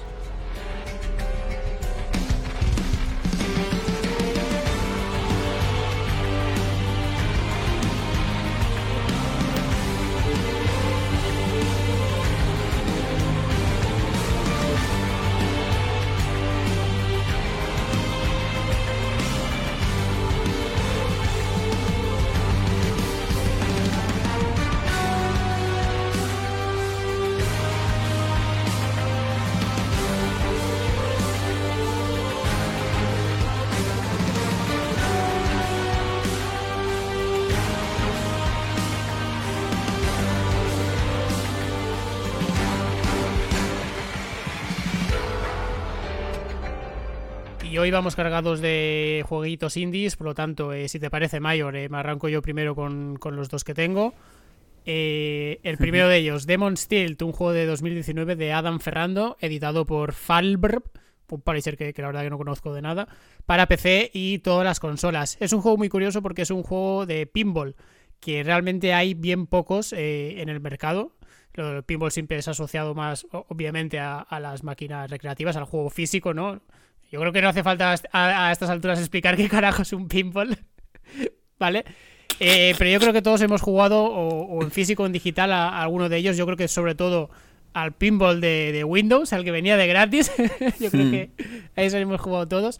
Y yo recuerdo también en mi infancia jugar mucho al Pokémon Pinball de Game Boy Color, que venía con un cartucho que era ligeramente más grande porque tenía la función de vibración del Rumble y se tenía que meter una pila una pila estándar ahí y al final pues hacía que el cartucho fuera, fuera bastante grandote. Un juego del cual yo tengo bastante buen recuerdo, la verdad, por, evidentemente porque me pilló justo en la época en la época de Pokémon y porque el juego además estaba muy bien tematizado, te salía un Pokémon en la, en la mesa central y con las, con las bolas que eran Pokéballs, pues lo, le ibas ahí dándole hostias hasta que lo capturabas y era, y era bastante chulo. Creo que tú también lo jugaste, ¿no, Mayor? Sí, así es. Y, mira, justo me acabas de resolver una de las dudas que tenía, y es que recordaba lo del cartucho, que era más grande, y traía lo de la pila, pero no sabía el por qué, o sea, no me acordaba el por qué. Y ahora ya, con lo, de, con lo que has comentado de la vibración, es cierto, ahora me ha venido a la cabeza que, era por eso. Y, sí, además, eh, yo creo que dejando de lado que para mí era un juego totalmente normal y corriente, ¿no? Muy básico de, dices, vale, es un pinball que no tiene mucho más misterio, pero la verdad es que yo recuerdo que me llegó a enganchar bastante y que no estaba mal del todo, ¿eh? O sea, tenía sus cosillas eh, como tú has dicho antes también, lo de, lo de capturar a los Pokémon y tal, o sea, que estaba como ambientado, ¿no? En, en, digamos, en, la tipología de juego ya más, más rollo Pokémon, de, capturar y tal, y, le tengo muy buenos recuerdos, tío. Yo creo que a casi todo el mundo, también es cierto que hay que decirlo que nos pilló justo en el momento de, máxima esplendor de cuando llevaba poco Pokémon en el mercado, que todo el mundo jugaba prácticamente a Pokémon. Entonces, claro, em, quizá ahora si lo volvamos a jugar, ¿no? Diríamos, joder, pues menudo petardazo, pero en ese momento yo recuerdo que a mí me gustó muchísimo, sí, Si no me equivoco, creo que llegó a ver hasta, hasta una secuela, lo que pasa que no sé si esta llegó, llegó a Occidente. Y Nintendo, de hecho, tiene un pequeño historial eh, con, juegos tipo Pinball, que ahora que me viene a la memoria, este, sé que estuvo el Metroid eh, Pinball, pero creo que ese fue para, para DS. Y también hubo un juego muy curioso que, que sí llegó a para GameCube, que era Lodama, que era un juego también de, pinball, pero con, como, con ambientación así japonesa feudal, que venía con un periférico que ahora mismo la verdad no recuerdo exactamente qué carajo hacía, pero era como uno de esos eh, juegos eh, un poco experimentales, ¿no? Como, como salió, salió, por ejemplo, también el Donkey Konga, ¿no? Que venía con, con los dos bongos para ahí darle... dar rienda suelta al mono que llevas dentro. Y que sea, si ahora lo pienso, todos estos juegos que que sacó así Nintendo un poco más rarunos para, para GameCube, con, con periféricos así extraños y tal. Era como la antesala de lo que después acabaría siendo un poco Wii con, con el periférico ya súper revolucionario de, del Wiimote. Pero, pero bueno, volviendo otra vez al pinball y al juego que, del que quería hablar hoy, que es Demon Steel. Eh, juego que como, como hemos dicho antes, ¿no? los pinballs son juegos muy muy sencillos. Al final se trata de lanza la bola y mediante los bumpers, los, esa especie de, impulsores que están en cada uno de los lados de, de la mesa, ir, rebotando y para conseguir cada vez mejor puntuación y punto. Pero el girito en el Demon Steel está evidentemente que es en la parte más, más gamey, vamos a decirlo así, porque se supone que eh, es como una especie como de eres tú bueno vas a reventar como demonios vale entonces en la mesa hay, tres zonas separadas cada una de las zonas eh, con diferentes mini bosses a los que derrotar. Entonces con la pelota básicamente le estás pues, dando de hostias o pasándola a través de diferentes zonas secretas para aumentar el, multiplicador de puntos y así hacer que hacerle aún más daño a los bichos, te van lanzando minions, te van lanzando ataques que es lo único, te dan puntos, pero también te van rompiendo la trayectoria de la, de la pelota y un juego que parece muy tonto así descrito tal cual, pero que si lo juegas, cuando lo juegas de, hecho de primeras, es un juego súper, súper abrumador porque pasan muchas cosas en pantalla, todo te da puntos, pero tú realmente no entiendes muy bien por qué. De hecho, el juego, joder, a veces es un poco bullet hell de estos juegos de estos shooters matamarcianos, ¿no? Donde hay mil, mil partículas en pantalla. Pues aquí a veces llega a pasar un poco lo mismo, sobre todo cuando desbloqueas el modo bueno, pequeños bonuses de multi multiball, de multipelotas, y entonces tienes que estar controlando dos o más pelotas a la vez, con lo cual es ya la, la demencia total. Y es un juego que es eso, que al principio dices, joder, eh, qué mal se me da, parece que no esté haciendo nada, pero cuando comienzas a entender un poco el, ritmo del juego, ¿no? De cuándo es más óptimo que la bola entre en un sitio, cuándo es mejor que entre en otro, cómo intentar controlar la trayectoria e ir jugando un poco con más, más pausado y no tan en plan cocainómano, que a veces lo que pasa, que es como muy, muy puto loco. Es un juego muy que pica muchísimo. Eh, la única pega es que el juego solo tiene una mesa, porque en estos juegos es habitual que haya diferentes mesas, diferentes escenarios, vamos a decirlo así. Aquí solo hay una, pero es una que realmente eh, tiene mucha chicha por, por descubrir.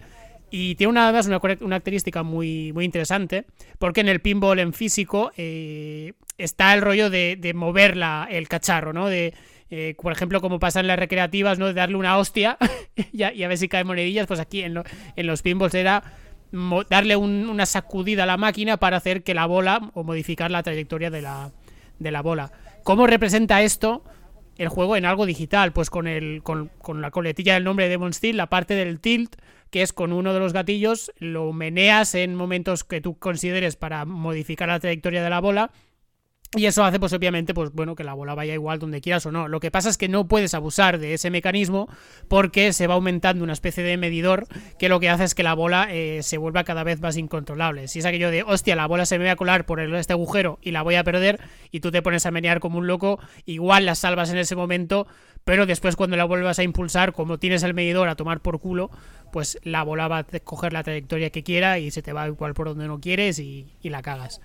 Juego muy, la verdad, que a mí me ha sorprendido bastante, muy divertido, muy pequeñito, pero muy, muy desafiante y muy de ir conseguir, sobre todo ir superando tu propia puntuación. Eh, como he dicho, lo tenéis disponible en PC y todas las consolas. Lo dieron gratis en, la Epic Store, que es como lo he jugado yo hace unas, unas semanas. O sea que si sois de los enfermos que, lo activáis todo eh, en PC, pues, pues que tenéis este juego que está bastante bien.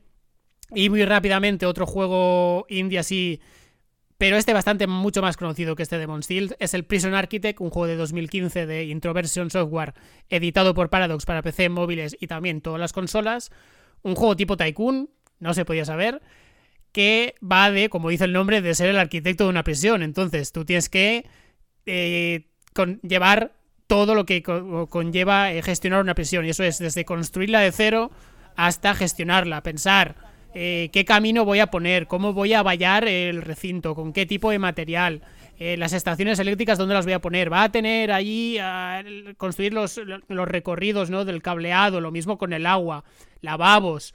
Eh, las zonas tienen que ser seguras, las zonas comunes, como puede ser el gimnasio o comedores, tengo que crear los accesos, crear puertas. Y cuando ya tienes toda toda la prisión diseñada, toca llenarla, evidentemente, de gente, de presos. Pero claro, eh, no puedes poner en una misma en un mismo módulo a presos que son, yo que sé, asesinos en serie, hasta un tío que simplemente le ha robado una bicicleta a otro, ¿no? Porque, porque mm. va a haber problemas. Y de la misma manera que tienes que también gestionar todo el tema de, de los horarios y no puedes juntar gente muy peligrosa con gente poco peligrosa en, en, un mismo sitio, por ejemplo en el comedor, en plan de que todos comen a la vez, porque eh, se van a ver la lluvia de puñaladas, porque el juego al final hagas lo que hagas, siempre acaba tendiendo al caos. Como le pasan mucho, mucho a estos tipos tycoons más populares y más. No te voy a decir casual porque tampoco es un juego tan, tan sencillo. Pero que siempre tienden un poco al caos y, la, y tu cárcel, por muy metódico que seas, por mucho que lo tengas controlado, siempre van a caber eh, en, revueltas, en motines, en puñaladas, donde igual ahí la gente acaba todos medio muertos. y, y esa es posiblemente la, la cosa que, que, a mí menos me gusta, es una crítica del a este juego, pero como ya he dicho, se lo puedo achacar a, muchos otros, otros otros tycoons de este tipo que es esa tendencia al caos, ¿no? Que a mí la verdad no me acaba de gustar y, lo que pasa en, Prison Architect es que las partidas son súper configurables, pero la parte configurable más tocha está en, el, en, dos puntos, en, uno, el lado, el lado de la construcción, que ahora entraré, y después en el lado este del caos, de añadir más eventos y más eh, locura, como yo que sé, que, haya, eventos meteorológicos, que le caiga un rayo al, preso y se muera, o que le caiga un rayo y en lugar de morirse se convierta en zombie. O sea, como cosas que son muy, muy por las risas, pero que mm, no te voy a mentir, que en un juego tipo de este tipo, que además es un juego que, que en ocasiones puede ser un juego bastante complicadillo, pues a mí no me hacen del todo gracia. La parte que sí que está muy detallada es la parte como de construcción, de ahí lo de Architect, obviamente, que está, está detallada a niveles enfermizos, la verdad, está muy bien, pero a mí lo que me gusta de los Tycoons es la parte de la gestión, y allí, eh, bueno, de la microgestión, ¿no? De ir comprando materiales, gestión de, pues eso, de los horarios, de los trabajadores, sueldos, ingresos, toda esa parte, ¿no? Y sí que es verdad que en esto el juego, pues, no es todo lo interesante que, que debería, la verdad. También es verdad que la mayoría de Tycoons se basan en juegos, son, son juegos, digamos, capitalistas, en plan, produzco algo y lo vendo y fin. Claro, ¿cómo se hace dinero en una prisión? Pues básicamente es recibiendo presos. O sea, al final, la única manera de tener éxito o, o, seguir haciendo lo que te gusta en el Prison Architect está en escalar tu proyecto cada vez más y más y más. Y es algo que a mí me acaba un poco, me acaba un poco aburriendo, sobre todo porque es eso, que no hay mucho margen a la creatividad o, a diferentes tipos de estrategias, porque al final es eso, meten más más, más presidiarios y que sean más peligrosos y ya está. Y aquí viene el otro punto negativo y es la inteligencia artificial. No tanto de los presos, porque al final, pues yo que sé, ya he dicho, pues son presos y al final eso siempre acaba tendiendo el caos, pero sí en la parte de tus trabajadores, y eso que vienen a ser los empleados, los, los, constructores y los guardas, porque literalmente hacen lo que les sale los cojones. Da igual que tú les pongas el planning de trabajo y las rutas y por dónde tienen que ir y la prioridad de no sé qué, van a hacer un poco lo que saca de los huevos. Y esto pasa mucho sobre todo con el tema de los, de los constructores, de que a ti te corre prisa que estén construyendo un lavabo nuevo, pero claro, el lavabo tienen que pedir los materiales, te tienen que llegar, los tienen que descargar y ponerla en la bahía de descarga. Después lo tienen que llevar al lugar de construcción, allí tienen que hacer los cimientos, tienen que excavar, después allí poner las vigas, después Total, que el proceso es muy largo y no hacen una puta mierda. y me toca mucho los cojones. Al final, la cuestión es, ¿es un buen juego? Sí, es un, muy es un buen juego, es un buen tycoon. Pero está muy hay que tener en cuenta que dos cosas. Uno, está muy centrado en la parte de construcción, o sea que si te mola eso de construir libremente eh, lo que a ti te dé la gana, pues oye, eh, Prison Architect cojonudo. O, y también, sobre todo, en, esa, en una gestión más, más ligera, más, más caótica, más azarosa, más, más for fun que más por, por el placer de la buena gestión. Entonces, claro, a mí pues eso, se me ha quedado un poco en las horas que le he echado, pues me lo he gozado como un, gorrino, pero sé que es un juego al que no voy a volver porque eh, todo lo que tenía que ofrecer ya, ya lo ha hecho y al final pues siempre voy a preferir otros tycoons que igual tienen una parte más pues más, vamos a decir, más densa o más eso de, microgestión que me interesan más que no esté Prison Architect, a pesar de todo, juego que yo creo que está, que está bastante bien. Joder, tío, yo la verdad me gustaría preguntarte cómo puede ser que puedes llegar a jugar a tantos tipos de Tycoon diferentes, tío. es, que me gusta. es que siempre traes uno o dos eh, de vez en cuando. No, menos, menos. Pero, joder, has traído un par, ¿no? Últimamente ya de Tycoons. Yo creo que me suena de que en algún programa anterior. Hombre, el Mad Games Tycoon, que fue el de, los videojuegos, pero ese también porque llevo años, años jugándolo. A pesar de que no es tan bueno, pero yo, pero yo qué sé, ya, ya, ya, lo, ya me sinceré aquí, que es un poco mi, mi football manager, es mi, mi droguita, mi droguita anual.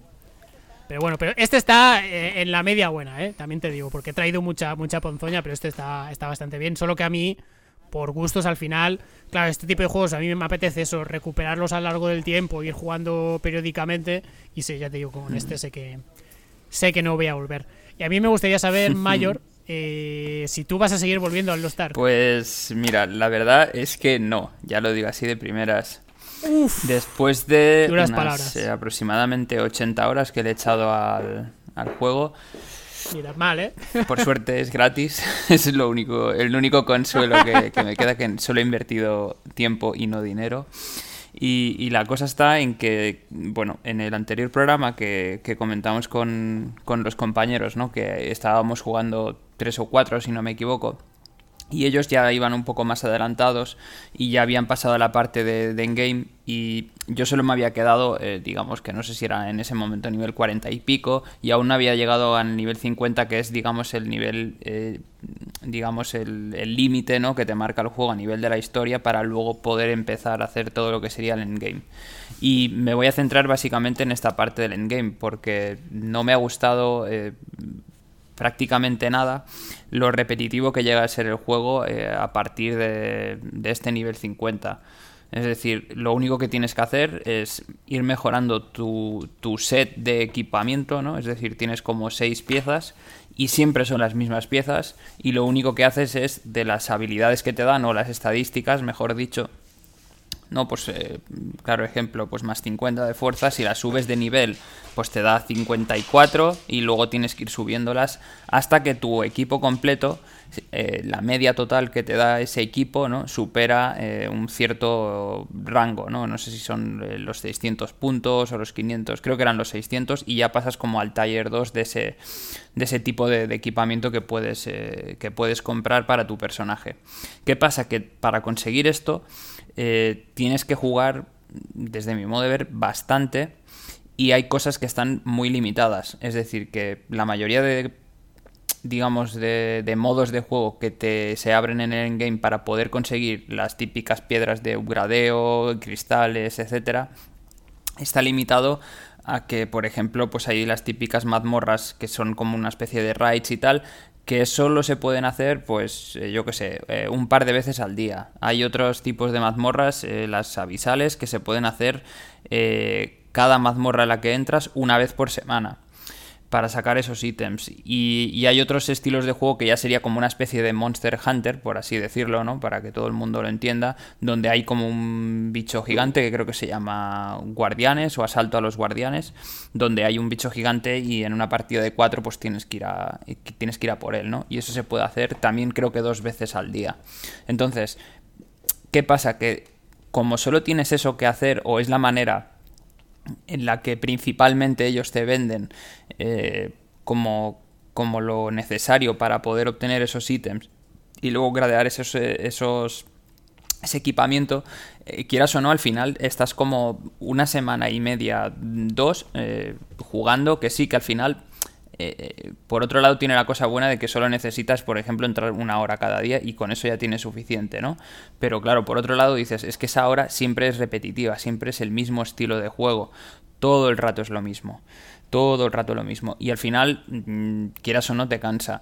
Eh, lo que estamos habituados, o la mayoría de gente en los MMOs que, que hemos jugado otros, es que el contenido en game no suele a, pesar de que sí suele ser repetitivo, no tan exagerado como en este caso que ya de primeras como que te, te, venden que, que, la manera más sencilla y lo mejor del juego es esto. Pero también es verdad que tiene como su especie de parte de exploración con el tema de los barcos y tal, donde te da la oportunidad de hacer como diferentes eh, exploraciones a islas donde puedes conseguir como misiones eh, secundarias que también te ayudan a conseguir ciertos ciertos ítems para subir estos eh, para upgradear los equipos y tal pero quieras o no mm, al final digamos que hay como las dos vertientes el, el tryhard ¿no? que, que, le va a echar 16 mm, horas al día y la persona que, digamos, tiene una vida entre comillas normal, ¿no? Y que no puede destinarle esas 16 horas a, jugar a los Tark y que va a ser, eh, pues no sé, una hora o dos al día, o tres, las que sean, pero más, más, poquitas horas, y, solo puede realmente luego eh, hacer esas misiones eh, que son repetitivas. Que sí que es cierto que tienes tres o cuatro cosas que hacer al, al día, ¿no? Como las misiones diarias, etcétera pero eh, siempre es lo mismo. Entonces, no sé, a mí no me acaba de convencer el que lo que el juego te prime sea exclusivamente el, hacer repetitivamente esas tareas. Luego otra parte que me ha gustado, pero me ha dejado así un poco, digamos que insatisfecho, ¿no? Eh, sería la parte de la gestión de la fortaleza, donde ahí sí que tienes eh, una especie de como un mini, mini tycoon, ¿no? Por así decirlo. Exacto. Ahora, ¿eh? Por mucho que haya tycoon no me vas a, no voy a picar. Y donde tienes pues eh, lo típico, tu gestión de tripulación de los barcos que tú puedes enviar a, a que hagan pues ciertas misiones, ¿no? Que tardan eh, 8 horas, 12 en función de lo que tardan, pues obviamente son mejores o peores las recompensas, los tipos de tripulantes que lleves también en función de si son pues de depende de la calidad, ¿no? El tripulante si es verde, si es azul, si es lila, lo típico. Si es legendario, pues tiene como más probabilidades de, saquear ítems, de, las misiones que hagas, etcétera. Y luego tiene también su parte de mansión, que quieras o no, pues tiene su, su parte de como de decoración, ¿no? De, oye, mira, tengo unas mesas, tengo un tal, tú puedes diseñar como tu isla un poco así entre comillas, le puedes ir poniendo tus, eh, tus cosas que te vas, eh, que, incluso puedes llegar a fabricar, Tienes también eso, el modo de laboratorio, donde puedes hacer investigaciones para eh, luego en la parte de fabricación, pues yo que sé, fabricar cofres eh, si traes materiales X que te pueden dar ciertos beneficios, ¿no? Que de otra manera pues no se pueden conseguir y tal. O sea, es como un mundo aparte, ¿no? Que puedes echarle horas y horas y horas allí. Pero la realidad es que al final mm, a mí me ha decepcionado un poco y yo tenía, mm, creía que sería otro otra cosa a pesar de lo que ya habían comentado pues eh, los anteriores compañeros ¿no? en el programa de, especial de Nintendo que en últimas partidas pues también le dedicamos un ratito a, los TAR y, al final acabo coincidiendo con ellos que ellos también pues se quejaban un poco de, esta de este tipo de, de misiones repetitivas que es verdad que se parecía mucho al, tener una tendencia de los desarrolladores que, eran eh, coreanos, ¿no? Que, al final, quieras o no, eh, es un poco el estilo que últimamente se está viendo pues en los gacha, ¿no? De echar muchas horas, repetitivo a tope, eh, lo típico de contenido diario, contenido semanal, ¿no? Que al final es como que te obligan un poco a estar siempre atado al juego de alguna manera u otra, de forma muy repetitiva. Y, se nota mucho que, tienen esa vertiente o beben de lo que allí entiendo que funciona muchísimo porque la mayoría de, gente de, de, Oriente están eh, locardos ¿no? con este tipo de juegos y le echan cantidades industriales de horas.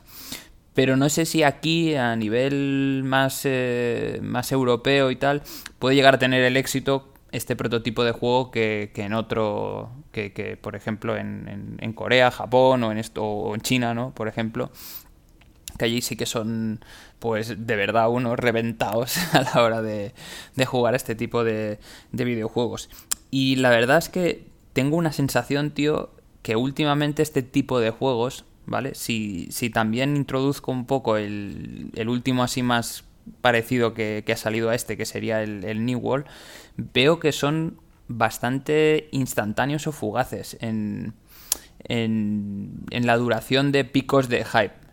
Eh, no sé si me estoy explicando. Es decir, que al, principio, eh, durante un mes funcionan súper bien, un mes y medio o dos, para dar un poco de margen, pero que luego se acaban apagando bastante rápido y se quedan yo creo que en nada y de lo que podríamos compararlo, ¿no? Como el, prototipo o el estandarte eh, fiel de los MMOs que sería el World of Warcraft, del cual lleva no sé cuántos años, veintipico años ahí y, sigue funcionando de maravillas y la gente sigue jugando más o menos que antes, pero quieras o no, pues es como el, el referente a mí se me hace un poco difícil de, pensar que no sé si es porque el tipo de gente o, la manera en que tenemos hoy en día ya de la sociedad de pensar en, este tipo de juegos en que los quemamos muy rápido y que el propio estilo de juego eh, hace que, te acabes cansando muy rápido de las cosas o es que literalmente eh, la cosa ya ha evolucionado tanto que hay que cambiar un poco la fórmula ya no sirve el, tipo de juego que nos están vendiendo. Porque, joder, quieras o no, un New World o un Lost Ark, eh, no, no, no discutiré a nivel eh, de dinero lo que haya costado o no y lo que vayan a ingresar. Pero desde luego tienen un desarrollo detrás eh, bastante heavy y bastante serio. Entonces, ya solo por el tema del mundo abierto, por ejemplo, ya me parece bastante difícil de, acabar de gestionarlo bien un mundo abierto y el copón de horas que le tienen que echar eh, eh, diseñadores, etcétera, para poder acabar de sacar un juego. Y, y, es esa la sensación que tengo, es que últimamente, tío, hay muchísimos juegos que, que están durando muy poco. Eh, están durando algunos incluso semanas. Es decir, tanto a nivel de creadores de contenido como, como de propia de, gente jugando, de número de, de jugadores, tienen picos mm, muy bestias al principio, pero que luego no se mantienen, es decir, no consiguen eh, esa fidelidad, ¿no? Que por ejemplo vemos en el WoW eh, y, allí encima es de pago, aquí siendo free to play. No sé, se me hace un poco raro, tío, y, al final me quedo con ese sabor de boca un poco de, de, estos juegos tan instantáneos. Sabes que sí, quieras o no, pues eh, yo qué sé, le habré echado 80 horas, pero que al final es decir, ¿qué me aportan de nuevo? No me aportan nada, tío. Y encima te acabas cansando. Entonces, eh, veo que como a mí, mucha gente le está pasando lo mismo con este tipo de juegos y que al final, pues, pues eso, tienen, tienen una durabilidad muy, muy baja y que a excepción de algún parche o algo que puedan llegar a sacar que solucione ciertas cosas, pues no sé, tío. A mí me parece eh, pues una pérdida de tiempo, sinceramente. Y así, así lo veo yo. Y, eso que, como ya habíamos comentado y no he querido entrar en detalle, el tema de combate y tal, sí que ofrecía algo bastante diferente, ¿no? Un poco más eh, al estilo Genshin Impact o así, que, que, el combate es muy fluido y es espectacular. Pero, pero eso no puede ser siempre así. Es decir, que no puedes decir, ya, pero es que el combate mola. Pero realmente en un MMO, tío, todo lo demás gira en torno al juego, no solo el combate. Hay muchísimas cosas más que tienes que hacer, que tienes que interactuar. Y si solo el combate realmente te aporta algo, todo lo otro se, al final se acaba cayendo y, al final, bueno, no sé, dejas de jugar al juego, tío. Yo creo que sí, que es verdad que eso, lo que comentas de los juegos efímeros, eh, sobre todo pasa en los juegos indies, estos que, que, orientados al multijugador, que salen, están de moda eso un par de semanas, tres como máximo, y después sí que es verdad que, que caen. Lo que pasa también es cierto que, que una cosa es lo que nosotros percibamos y la otra es la como la realidad, ¿no? Los números, porque me medida que estabas diciendo, por ejemplo, estoy viendo los Stark, todavía ahora mismo sigue siendo el tercer juego más jugado en Steam con más de 350.000 eh, jugadores diarios, que no es poca broma, ¿eh? Porque los que están siguientes ya son juegos muy asentados, rollo GTA, rollo PUBG, y solo superan el Dota 2 y el Counter. Yo creo que los Stark sí que va a aguantar mucho mejor en el tiempo. New World posiblemente, bueno, posiblemente no, no, no ni de coña aguanta tanto. De hecho, lo estoy viendo ahora 30 sobre los 30.000 jugadores diarios en Steam que no son malas cifras, viendo un poco el, rango más o menos general. Por ejemplo, está un poco más abajo el Final Fantasy XIV Online, pero también es verdad que el Final lleva muchísimos más años que lo que lleva el New hmm. World. Y el Final, yo creo que a día de hoy ya está, está más que asentado y, como juego de éxito, además. Y más creo que si no recuerdo mal, creo que está también en consolas. Hmm. Esto igual me estoy lanzando aquí un, un triple, pero diría que sí. Mientras que el New World no. El New World sí que yo creo que es un fracaso porque seguramente la expectativa era más, muchísimo más de lo que, de lo que es, aunque no sean malos números. El Lost Ark yo creo que sí que, se va, a permanecer más en el tiempo. A pesar de que me pasa como a ti, ¿no? Que toda la gente de mi entorno que, lo jugabais, pues eso, habéis estado un mes ahí, mes, mes y medio quemándolo, quemándolo a fuego y después ya pues, pues acabó, ¿no? No sé si es porque el juego realmente no tiene más vida útil después de, de este del full inicial o, o porque igual os, cada uno os habéis cansado, pero bueno, lo que sea.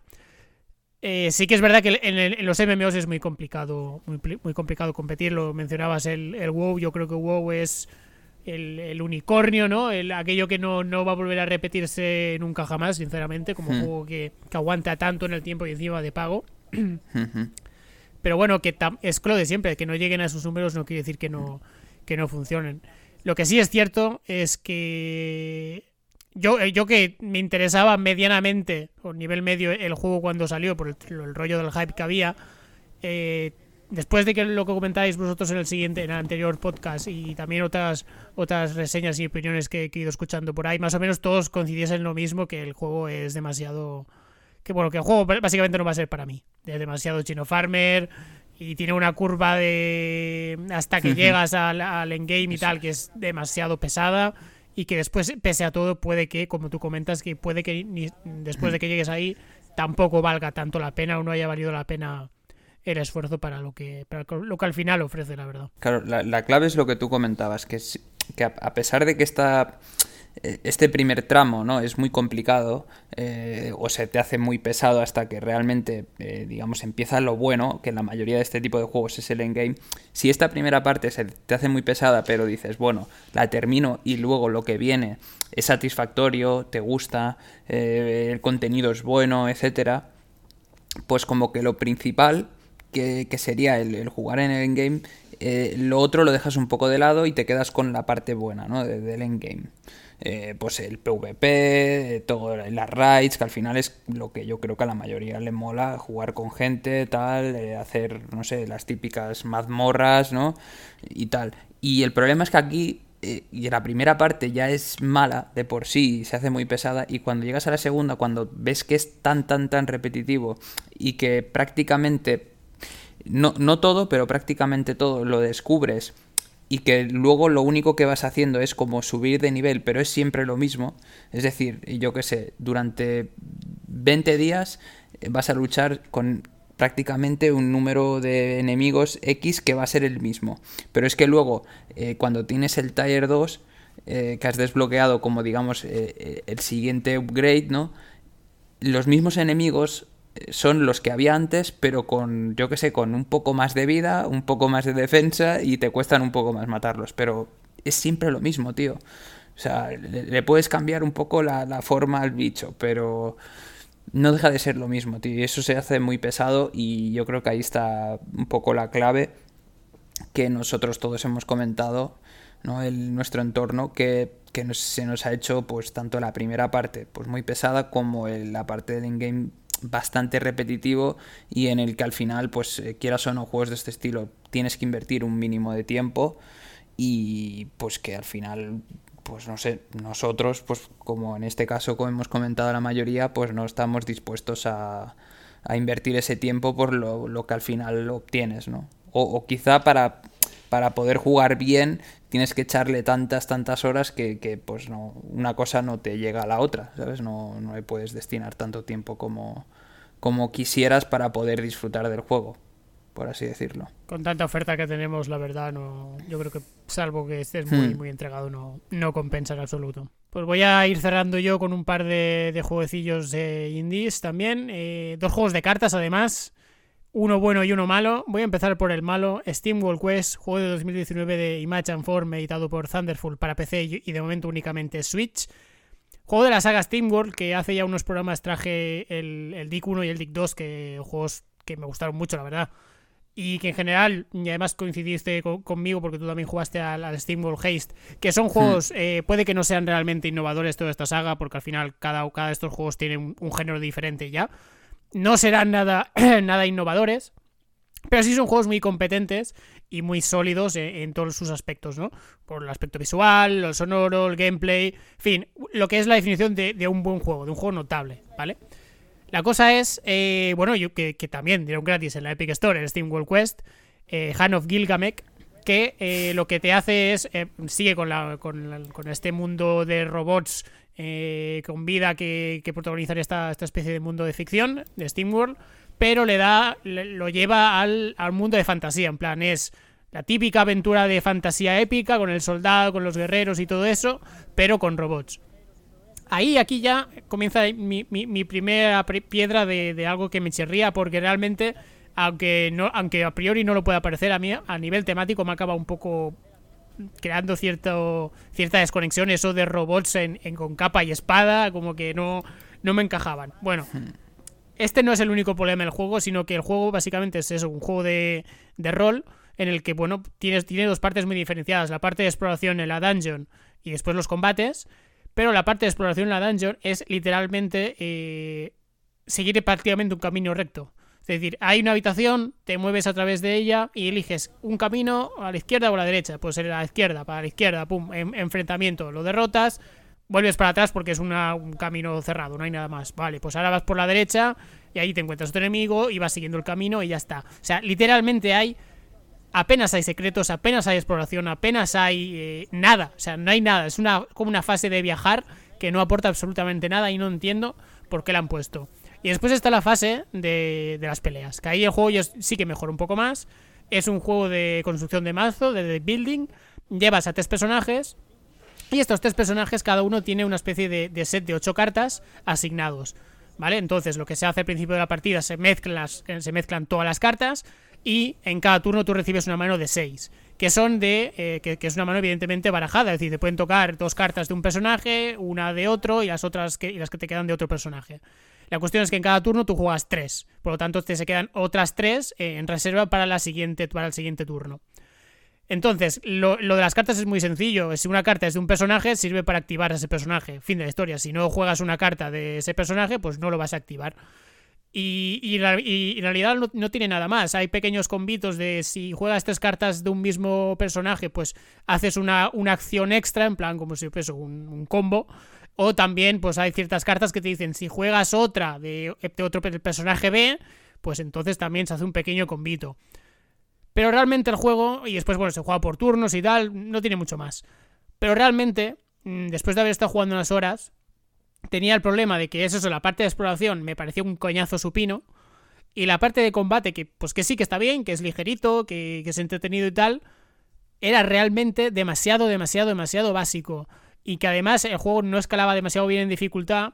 Por lo tanto, por mucho que yo iba desbloqueando nuevas cartas y podía modificarme más mi mazo, realmente no tenía eh, ningún aliciente para hacerlo, ni, ni por posibilidad de, otros combos o de jugar diferente, ni, ni, porque me escalaba la dificultad, sino realmente no tenía la necesidad de, modificar mi mazo, con lo, con lo, cual se me quedaba un juego de aventuras que la aventura me parecía pésima, un juego de cartas que cuya sistema de cartas se me resultaba demasiado básico y encima no era suficientemente flexible para, eh, pues eso, no tenía la profundidad que, igual yo le pedía a este tipo de juegos, con lo cual este Steam Quest me ha parecido una chapa de cuidado, que aparte además tiene unas, unas secuencias de diálogo larguísimas para el juego que es, o sea, no entiendo por qué hay tanta chapa, y no me ha gustado nada de nada, sinceramente.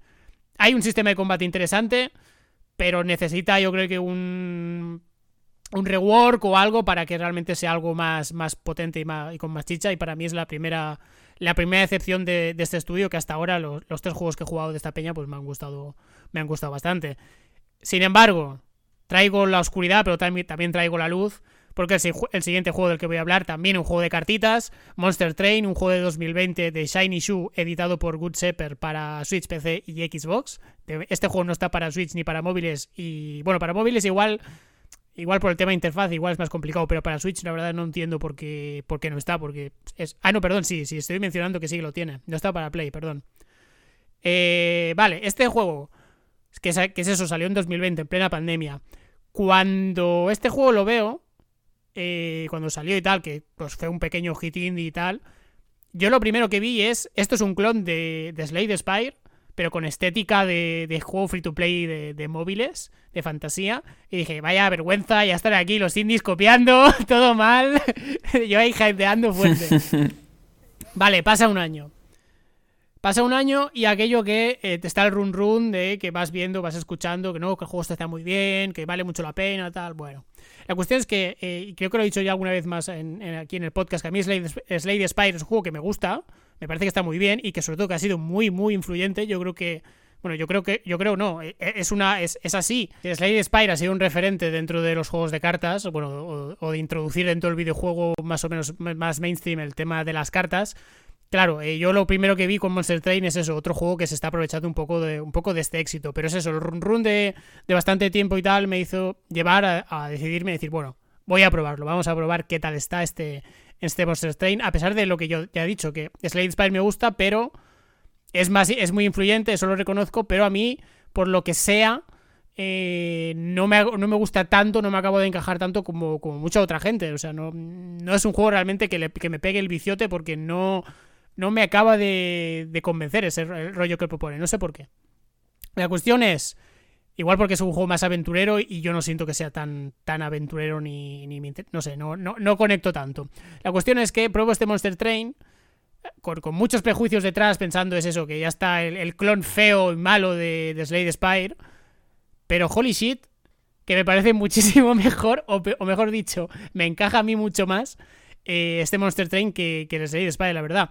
El juego es muy sencillo, el planteamiento es eh, es un poco trambólico porque se supone que tú eres llevas a los malos, a los demonios, que están, eh, que bueno, que han perdido la guerra, ¿no? Contra, contra el lado de los, de, los dioses, de los ángeles, y lo que estás haciendo es eh, llevarte el, tu último núcleo, la pira, lo que te mantiene, digamos, en vida, ¿no? El mundo del, mal, llevándotelo en tren hasta, hasta, hasta tu, ciudad natal, ¿no? A, a volver. Y entonces, lo que estás haciendo es todo el recorrido del tren eh, hasta pues eso llegar a casa. Y lo que, va pasando entre, entre, entre tramo y tramo, lo que tienes es enfrentamiento, si lo superas, pasas a, la zona, digamos, de, recompensas, de ahí pues haces tus cositas, enfrentamiento y así hasta total de, de, siete veces hasta, pues bueno, llegar al enfrentamiento final y si lo superas, pues enhorabuena y si no, pues a cascarla, volverlo a intentar. La cosa es eh, que el juego, cuando tú inicias cada run, eh, lo primero que puedes elegir son diferentes razas. Y ahí ya comienza la, primera cosa que me gusta. Y es que eh, tienes un total de 5 cinco, razas a, a, desbloquear, ¿vale? Y tienes una principal y otra secundaria. Y ya depende de ti eh, buscar las sinergias. ¿Vas a preferir esta que es más de ataque como principal y la secundaria que sea más defensa o al revés? Porque depende de cada raza en qué rol lo cojas, vas a obtener ciertas cartas, ¿vale? Una vez ya, ya has elegido eso, eh, toca meterte en faena, ¿no? Y aquí es como Slade Spire, tienes una serie de artefactos que vas ganando que vas ganando en, partida, que pues te van obteniendo diferentes, diferentes beneficios pasivos. Eh, en las diferentes zonas de recompensas, pues eso, puedes eh, depurar tu mazo o mejorar cartas, hacerlas que sean más baratas, añadir nuevas, en fin.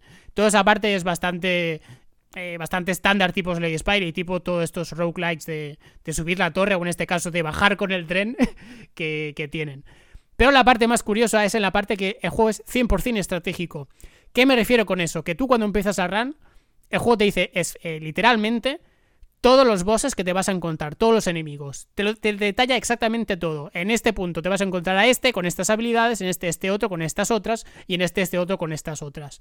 Entonces, cuando llega el combate, el combate se resuelve de la siguiente manera. El combate me mola mucho porque es muy rollo Tower Defense, mezcla con, con Auto Battler, en el sentido de que tú no peleas, sino que pelean por ti, pero tienes toda la información de antemano. Cuando se inicia el combate, eh, eh, se, se, pelea en el tren y el tren tiene tres pisos. Eh, primero entran por el, por el, primer piso y si allí no se mueren los enemigos, pasan al segundo y si no pasan al tercero y si no pasan a la pira. Como en un Tower Defense, vaya, tienes que... Hay diferentes tramos y tienes que irlos parando. La cuestión es que tú tienes pues la mano de cartas y lo que vas eh, bajando son o hechizos, que pues hacen efectos variados, o bajas, o bajas eh, como soldados tuyos, ¿no? Que depende de... Invocas monstruos, que depende de las facciones que tengas, pues serán uno, serán pues eso, el de más de defensa, el más, no sé, el más de, más de ataque, el que funciona más con magias, el que sea. Y, si, en los y cuando tú de, haces el deploy de los monstruos, automáticamente ya ves en los numeritos de, de, la vida, el ataque y todo eso, tanto de tus enemigos como de tus, de, de, tus monstruos, cómo se va a resolver el combate. En plan, si, el, si pones un tío de fuerza de, de vida 10 y el enemigo que tiene delante pega de 15, pues ya te sale, eh, eh, ya te sale automáticamente este monstruo palma porque el otro es más fuerte. Si es que al final es un combate 100% eh, eh, determinista. Si, eh, si uno es más fuerte que otro, ya está. No hay más. Y entonces, claro, aquí ya interviene toda tu estrategia que tengas de, vale, sé toda la información del combate, sé toda la información en general de toda la run, ¿cómo puedo yo hacer el mazo de cara a poderlo solventar de la mejor, de la forma más óptima posible? Igual me conviene, como, como pasa en los Tower Defense, dejarlos que pasen por, por un lado y en la siguiente tramo allí hacer una defensa fuerte para, para intentar pararlos. Y esa, esa, ese toque estratégico que tiene el juego y de que, que a mí me ha chiflado a niveles que, no me, que, que, que me flipa, que me encanta. Claro, eh, eh, sí que tiene evidentemente el azar de, bueno, al final es un juego de cartas, tienes un mazo, si te toca una mala mano, pues te jodes y bailas, o si resulta que las diferentes recompensas que vas, que vas obteniendo no te comban demasiado bien con lo que, con tu idea que tienes en mente, pues bueno, pues, pues igual no tendrás mejor, no, no te saldrá una buena partida, ¿no? Pero bueno, es un juego que es bastante, no te diría que es del todo difícil, diría que es más o menos asumible pasárselo. Lo que pasa que aquí el juego lo que tiene, aparte de los mil desbloqueables, de desbloquear las diferentes razas, maximizar su nivel, eh, desbloquear más cartas, tienen lo que se llama el rango del Covenant, que son una serie como de desafíos extras, que lo que te van haciendo es tú te entochas, pero también se entochan los enemigos. Pero claro, cuanto más te entochas, más recompensas obtienes y por lo tanto tienes runs más épicas todavía. También tiene una especie de, bueno, el típico run, las típicas misiones diarias, ¿no? Y tal, de enfrentamientos, de a ver quién, pues quién lo hace mejor. Y también tiene un modo muy curioso que es como de, como digamos un modo multijugador competitivo, pero que no te pegas con otros, sino es, son varios jugadores a la vez, están jugando y es a ver, a ver quién, quién, llega hasta el final o quién, consigue mejor, mejor puntuación. Todos mis prejuicios de juego copiota y feo y tal se han aniquilado por completo. Es un juego que coge la base de Slade Spire, pero le da un pozo de Tower Defense, Auto Battler y estratégico que a mí me ha flipado. Es cierto que estéticamente es, es, es feote, tiene una estética fea, pero eh, una vez estás jugando, la verdad, yo creo que te da, te da, un poco igual. Y la música, la verdad es que es bastante épica y es bastante. y, y engancha bastante bien con el rollo que, que, propone el juego. Para mí ha sido una sorpresa total. Y ya te digo que es posiblemente uno de mis indies que, que más. O, o, juegos ya totales que. Bueno, de hecho te diría, si tuviera que hacer ahora mismo el GOTI, este es el número uno con diferencia. También es verdad que este año de momento llevo jugando mucha ponzoña, con lo cual tiene mérito el que tiene, pero, pero no, no. Muy bueno este Monster Train. Eh, para mí me gusta muchísimo más que Slade Spire y, y, y hombre, obviamente, después de tanta bondad, eh, totalmente recomendado por mi parte. Pues nada, tomo nota porque todo lo que has comentado pues me parece, me parece muy interesante, sobre todo el tema este que aporte algo más estratégico, ¿no? Más mezcla con Tower Defense y tal, me llama mucho la atención. Y joder, que si encima pues eh, va de trenes la cosa, eh, todo, todo tiene buena pinta, tío. Sí, sí, sí. El tren no se puede mejorar ni puede descarrilar, pero bueno, es que no, también le... Bueno, tiene, tiene, una nota curiosa y es que empiezas con una serie de guerreros básicos que son, el, son maquinistas. Joder. Bueno, está 100% ambientado entonces en, la temática. Maquinistas demoníacos, pero maquinistas. Te voy a decir una cosa, ¿eh? O sea, me llama mucho la atención, pero es verdad que ahora mismo eh, yo mm, literalmente no lo jugaría porque estoy un poco cansado del tema de los deck builders. No sé si a ti te pasa lo mismo o no, porque últimamente estamos viendo que la mayoría, sobre todo los indies, eh, todos quieren hacer como esa copia de, como tú decías antes, ¿no? De Slade Spire, etcétera, el Loop Hero, eh, también el que probamos nosotros que era el deck, el deck Racing ese, o no me acuerdo que era, ¿cómo se llamaba? El deck, RX. Sí, que era como un F0. Al, al, Friends Killing Friends también jugamos. Que es verdad. que ese no era más que deck building, era gestión de mano. Pero, hmm. sí. Bueno, pero me refiero a que últimamente, tío, hay muchísimo. Mm, demasiados juegos a la vez con que, que intentan introducir el tema de las cartas. Y, joder, que al principio a mí me parecía que en algunos juegos eh, le viene al pelo, ¿no? Esa, esa combinación de dos o tres géneros a la vez que quedan de puta madre, pero es que llega un punto, tío, que, que esa sobresaturación, ¿no? De meter eh, con calzador ahora el deck builder en todos los juegos, tío, el deck building me está, me está cansando un poco. Pero sí que, como te decía, tomo nota para dentro de un tiempo eh, probarlo porque me llama la atención por lo que me has comentado. Y además, mira, justamente el Slade Spar me pasó lo mismo. Ni siquiera lo conocía cuando, cuando lo comentó, si no recuerdo mal, eh, nuestro compañero Alex en los GOTI del, del anterior año en el 2020, me lo apunté, lo jugué y me, encantó. Y me pasó otra vez lo mismo con, el Loop Hero, que, si no es porque lo llegas a comentar tú aquí en, el programa en últimas partidas, ni siquiera lo llegó a conocer. Y fíjate al final el, viciaco ¿no? que nos hemos pegado a, este tipo de juegos. Sí, es lo que comentas, ¿eh? ha habido una, un abuso hmm. eh, de, la mecánica de cartas, sobre todo porque al final es, algo relativamente sencillo de hacer, porque al final es simplemente es eso, eh, imagen, bueno, es, es casi un mero, Excel, básicamente, ¿no? A este le pongo más tres, a este pues entonces tengo que poner una que, compense y así todo el rato. Y es, y es algo relativamente sencillo de hacer y de y es eso, se, ha puesto de moda en los videojuegos, con lo cual, pues venga, ha habido muchísimos, no todos igual de buenos, y ya te digo que claro, el hecho de que haya tantos, pasa que pues eso, que juegos como este Monster Train, eh, que, es, que le da su propio flavor, pues quede un poco, un poco más en el olvido, pero, pero bueno, que hay muy, hay muy buenos juegos ahí detrás, pero sí es verdad que si estás hasta las pelotas de los juegos de, de, deck building, de construcción de mazos, aquí es una parte relativamente importante, pero bueno. la, pues cuestión es que te, ha gustado, ¿no? Al final, que dentro de lo que decías de que te parecía como una copia, no sé qué, al final te ha acabado convenciendo y te ha, molado. Todos los prejuicios fuera, eh, me ha arrollado el tren de los monstruos completamente. Sí, sí. Pues con esto cerramos últimas partidas y nos vamos al cierre.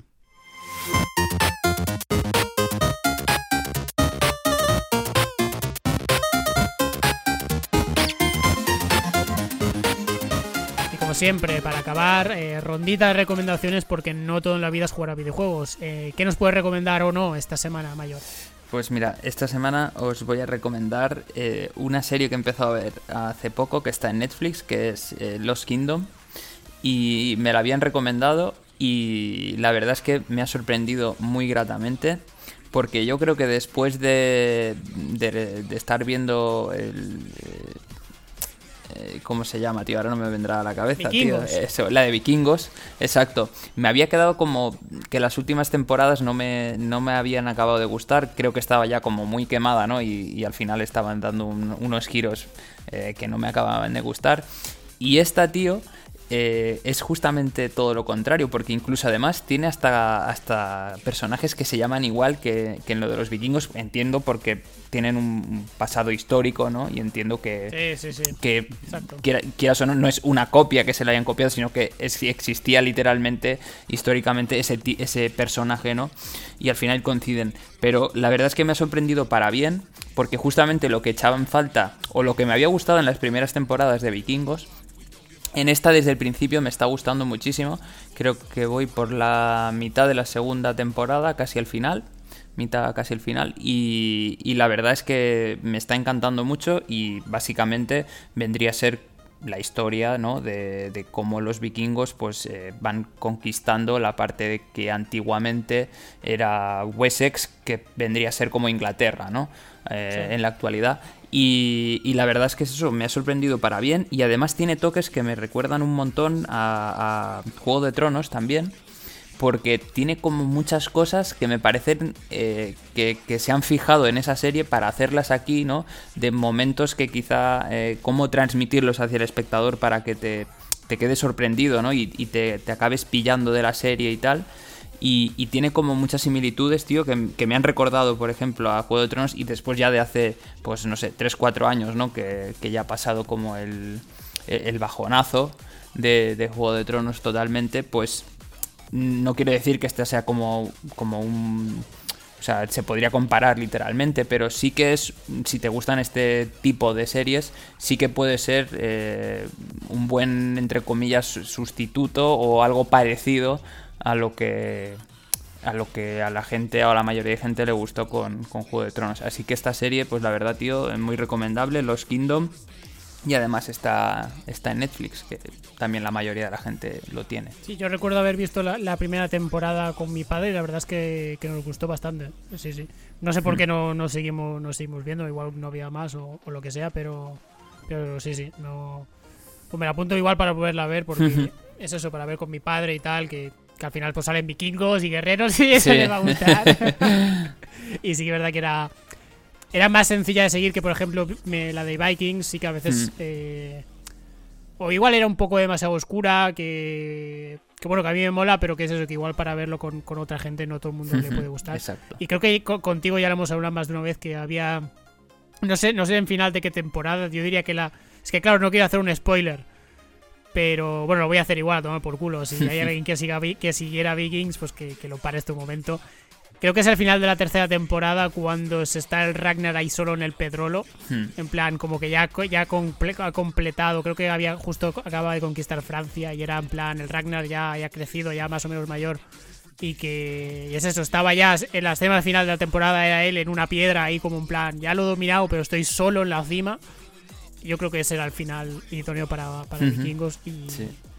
Y bueno, no, yo no sé hasta, hasta qué temporada más seguí, creo que vi la cuarta, pero ya, ya me paré porque ya la historia del hijo y tal me, me la suda. Sí. Yo, yo, creo que hay seis temporadas y luego hay una especie de spin-off que lo han sacado hace poco, si no me equivoco, o, o bueno, alguna típica serie de, Valhalla, de, sí. de, algún personaje secundario o de algo que pasó antes, no la precuela o alguna mierda así que tampoco la he llegado a ver ya porque pues eso, acabé rayado sobre todo de como tú decías, ¿no? Quizá ese momento era un buen cierre y luego ya darle más vueltas a otra vez lo mismo, lo de la historia del, hijo, lo del hijo y tal, pues al final se hace, cansino y quieras o no, como que ya pues pierde la, pierde la gracia, ¿no? De seguir viéndolo.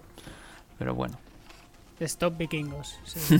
vale, pues yo lo que voy a recomendar eh, no, no, o sea, es una, es una serie y un documental a la vez, porque es, es, de todo alrededor del mismo caso, que es el caso de OJ Simpson, que es un caso que, bueno, es el típico que siempre se escucha de como de, pues un, eso, como casos polémicos, de juicios así súper mediáticos y tal, pero realmente yo no tenía ni, no conocía exactamente bien qué, qué es lo que pasaba con, con, este, con este caso de OJ. Y entonces es, me vi un, par, un documental que yo creo que es, es fundamental para, para entender eh, eh, qué, qué, quién fue OJ o quién es OJ y qué, qué comportó el crimen que supuestamente com que cometió y el juicio mediático que detrás, que es el documental de eh, OJ, OJ Made in America, que estaba disponible en la web de RTV y, y creo que ya lo han quitado pero según estoy viendo ahora está disponible en, en, Disney Plus, por lo tanto, bueno, que lo quiera ver por ahí está. Documental largo, cinco episodios de, creo que es más de una hora cada uno. Es denso, pero también es verdad que es un documental que, trata eh, con completa exactitud eh, la figura de OJ Simpson, de un jugador de fútbol americano eh, de super éxito afroamericano y tal, que, que bueno, que, mientras él ascendía por lo por el otro y, se convertía en un icono ya de, la sociedad norteamericana, por otro lado estaba todo el rollo de las represiones y, la, y el racismo que, endémico que se sufría en América, y después como cuando él siendo ya rico, famoso y siendo totalmente una celebridad, supuestamente comete un asesinato que es matar a su mujer. Y, y cómo, a pesar de que todas las pruebas apuntan a él, acá, por debido un poco a la presión popular, ya que el juicio tuvo una serie de problemas, se acaba librando de una forma eh, súper super bestia del, del, juicio y cómo eso supone, vamos, un, un, punto un punto y aparte dentro de, dentro de Norteamérica por todo el clima racial y también el, el tema de, de, la estructura legal, ¿no? De en plan de poder burlar al sistema, de cómo el sistema no es justo para todos y tanto tanto dependiendo de tu raza como de tu poder adquisitivo que es también lo que lo que se habla lo que se habla aquí. Y no conocía para nada este caso ya te digo mucho de huidas y tal pero una vez te metes dentro hostia es un caso muy muy muy potente y que vale la pena vale la pena ver. Está este documental también está en Netflix, aunque no sé yo hasta qué punto se puede realmente entender todo lo que explica la serie eh, sin haber sin tener un background previo, que es la, la, serie de American Crime Story, El pueblo contra, contra J. Simpson, que está muy bien porque detalla con total exactitud todo el rollo del, del juicio mediático que hubo, pero claro, eh, el caso de OJ se tiene que tratar toda, la, toda su vida para entender bien eh, todo el clima con el que se crió y el que se, se, desarrolla la historia. Pero bueno, ambas cosas, ambos productos, el documental y esta serie, yo creo que son perfectamente complementarias. Y conocer el caso este de OJ Simpson me parece algo realmente interesante y casi, no, te voy a decir obligatorio, pero bueno, que es historia del mundo del mundo moderno que, que yo creo que vale la pena mucho conocer para, para entender los problemas que, que tenemos hoy. Joder, pues muy interesante porque a medida que lo ibas comentando, eh, quizá me esté pasando como a ti eso que aún no, he empezado ¿no? A, verlo, pero yo no conocía el, caso este y la verdad que de la manera que me lo has explicado, tío, me parece muy interesante y, yo sí que lo voy a mirar porque además me, me atrae mucho ¿no? lo, que, lo que ibas diciendo.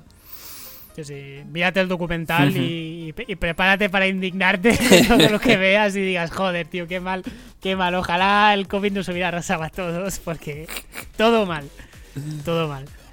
En fin, eh, con esto cerramos y antes de despedirnos, eh, Mayo, ¿nos recuerdas dónde nos pueden escuchar y seguir? Sí, recuerda que nos podéis encontrar tanto en YouTube, en Apple Podcasts, en Google Podcasts, en Spotify y en Twitter arroba lejos teclado y también en Twitch. Pues nos vemos en el siguiente programa. Adiós. Hasta luego.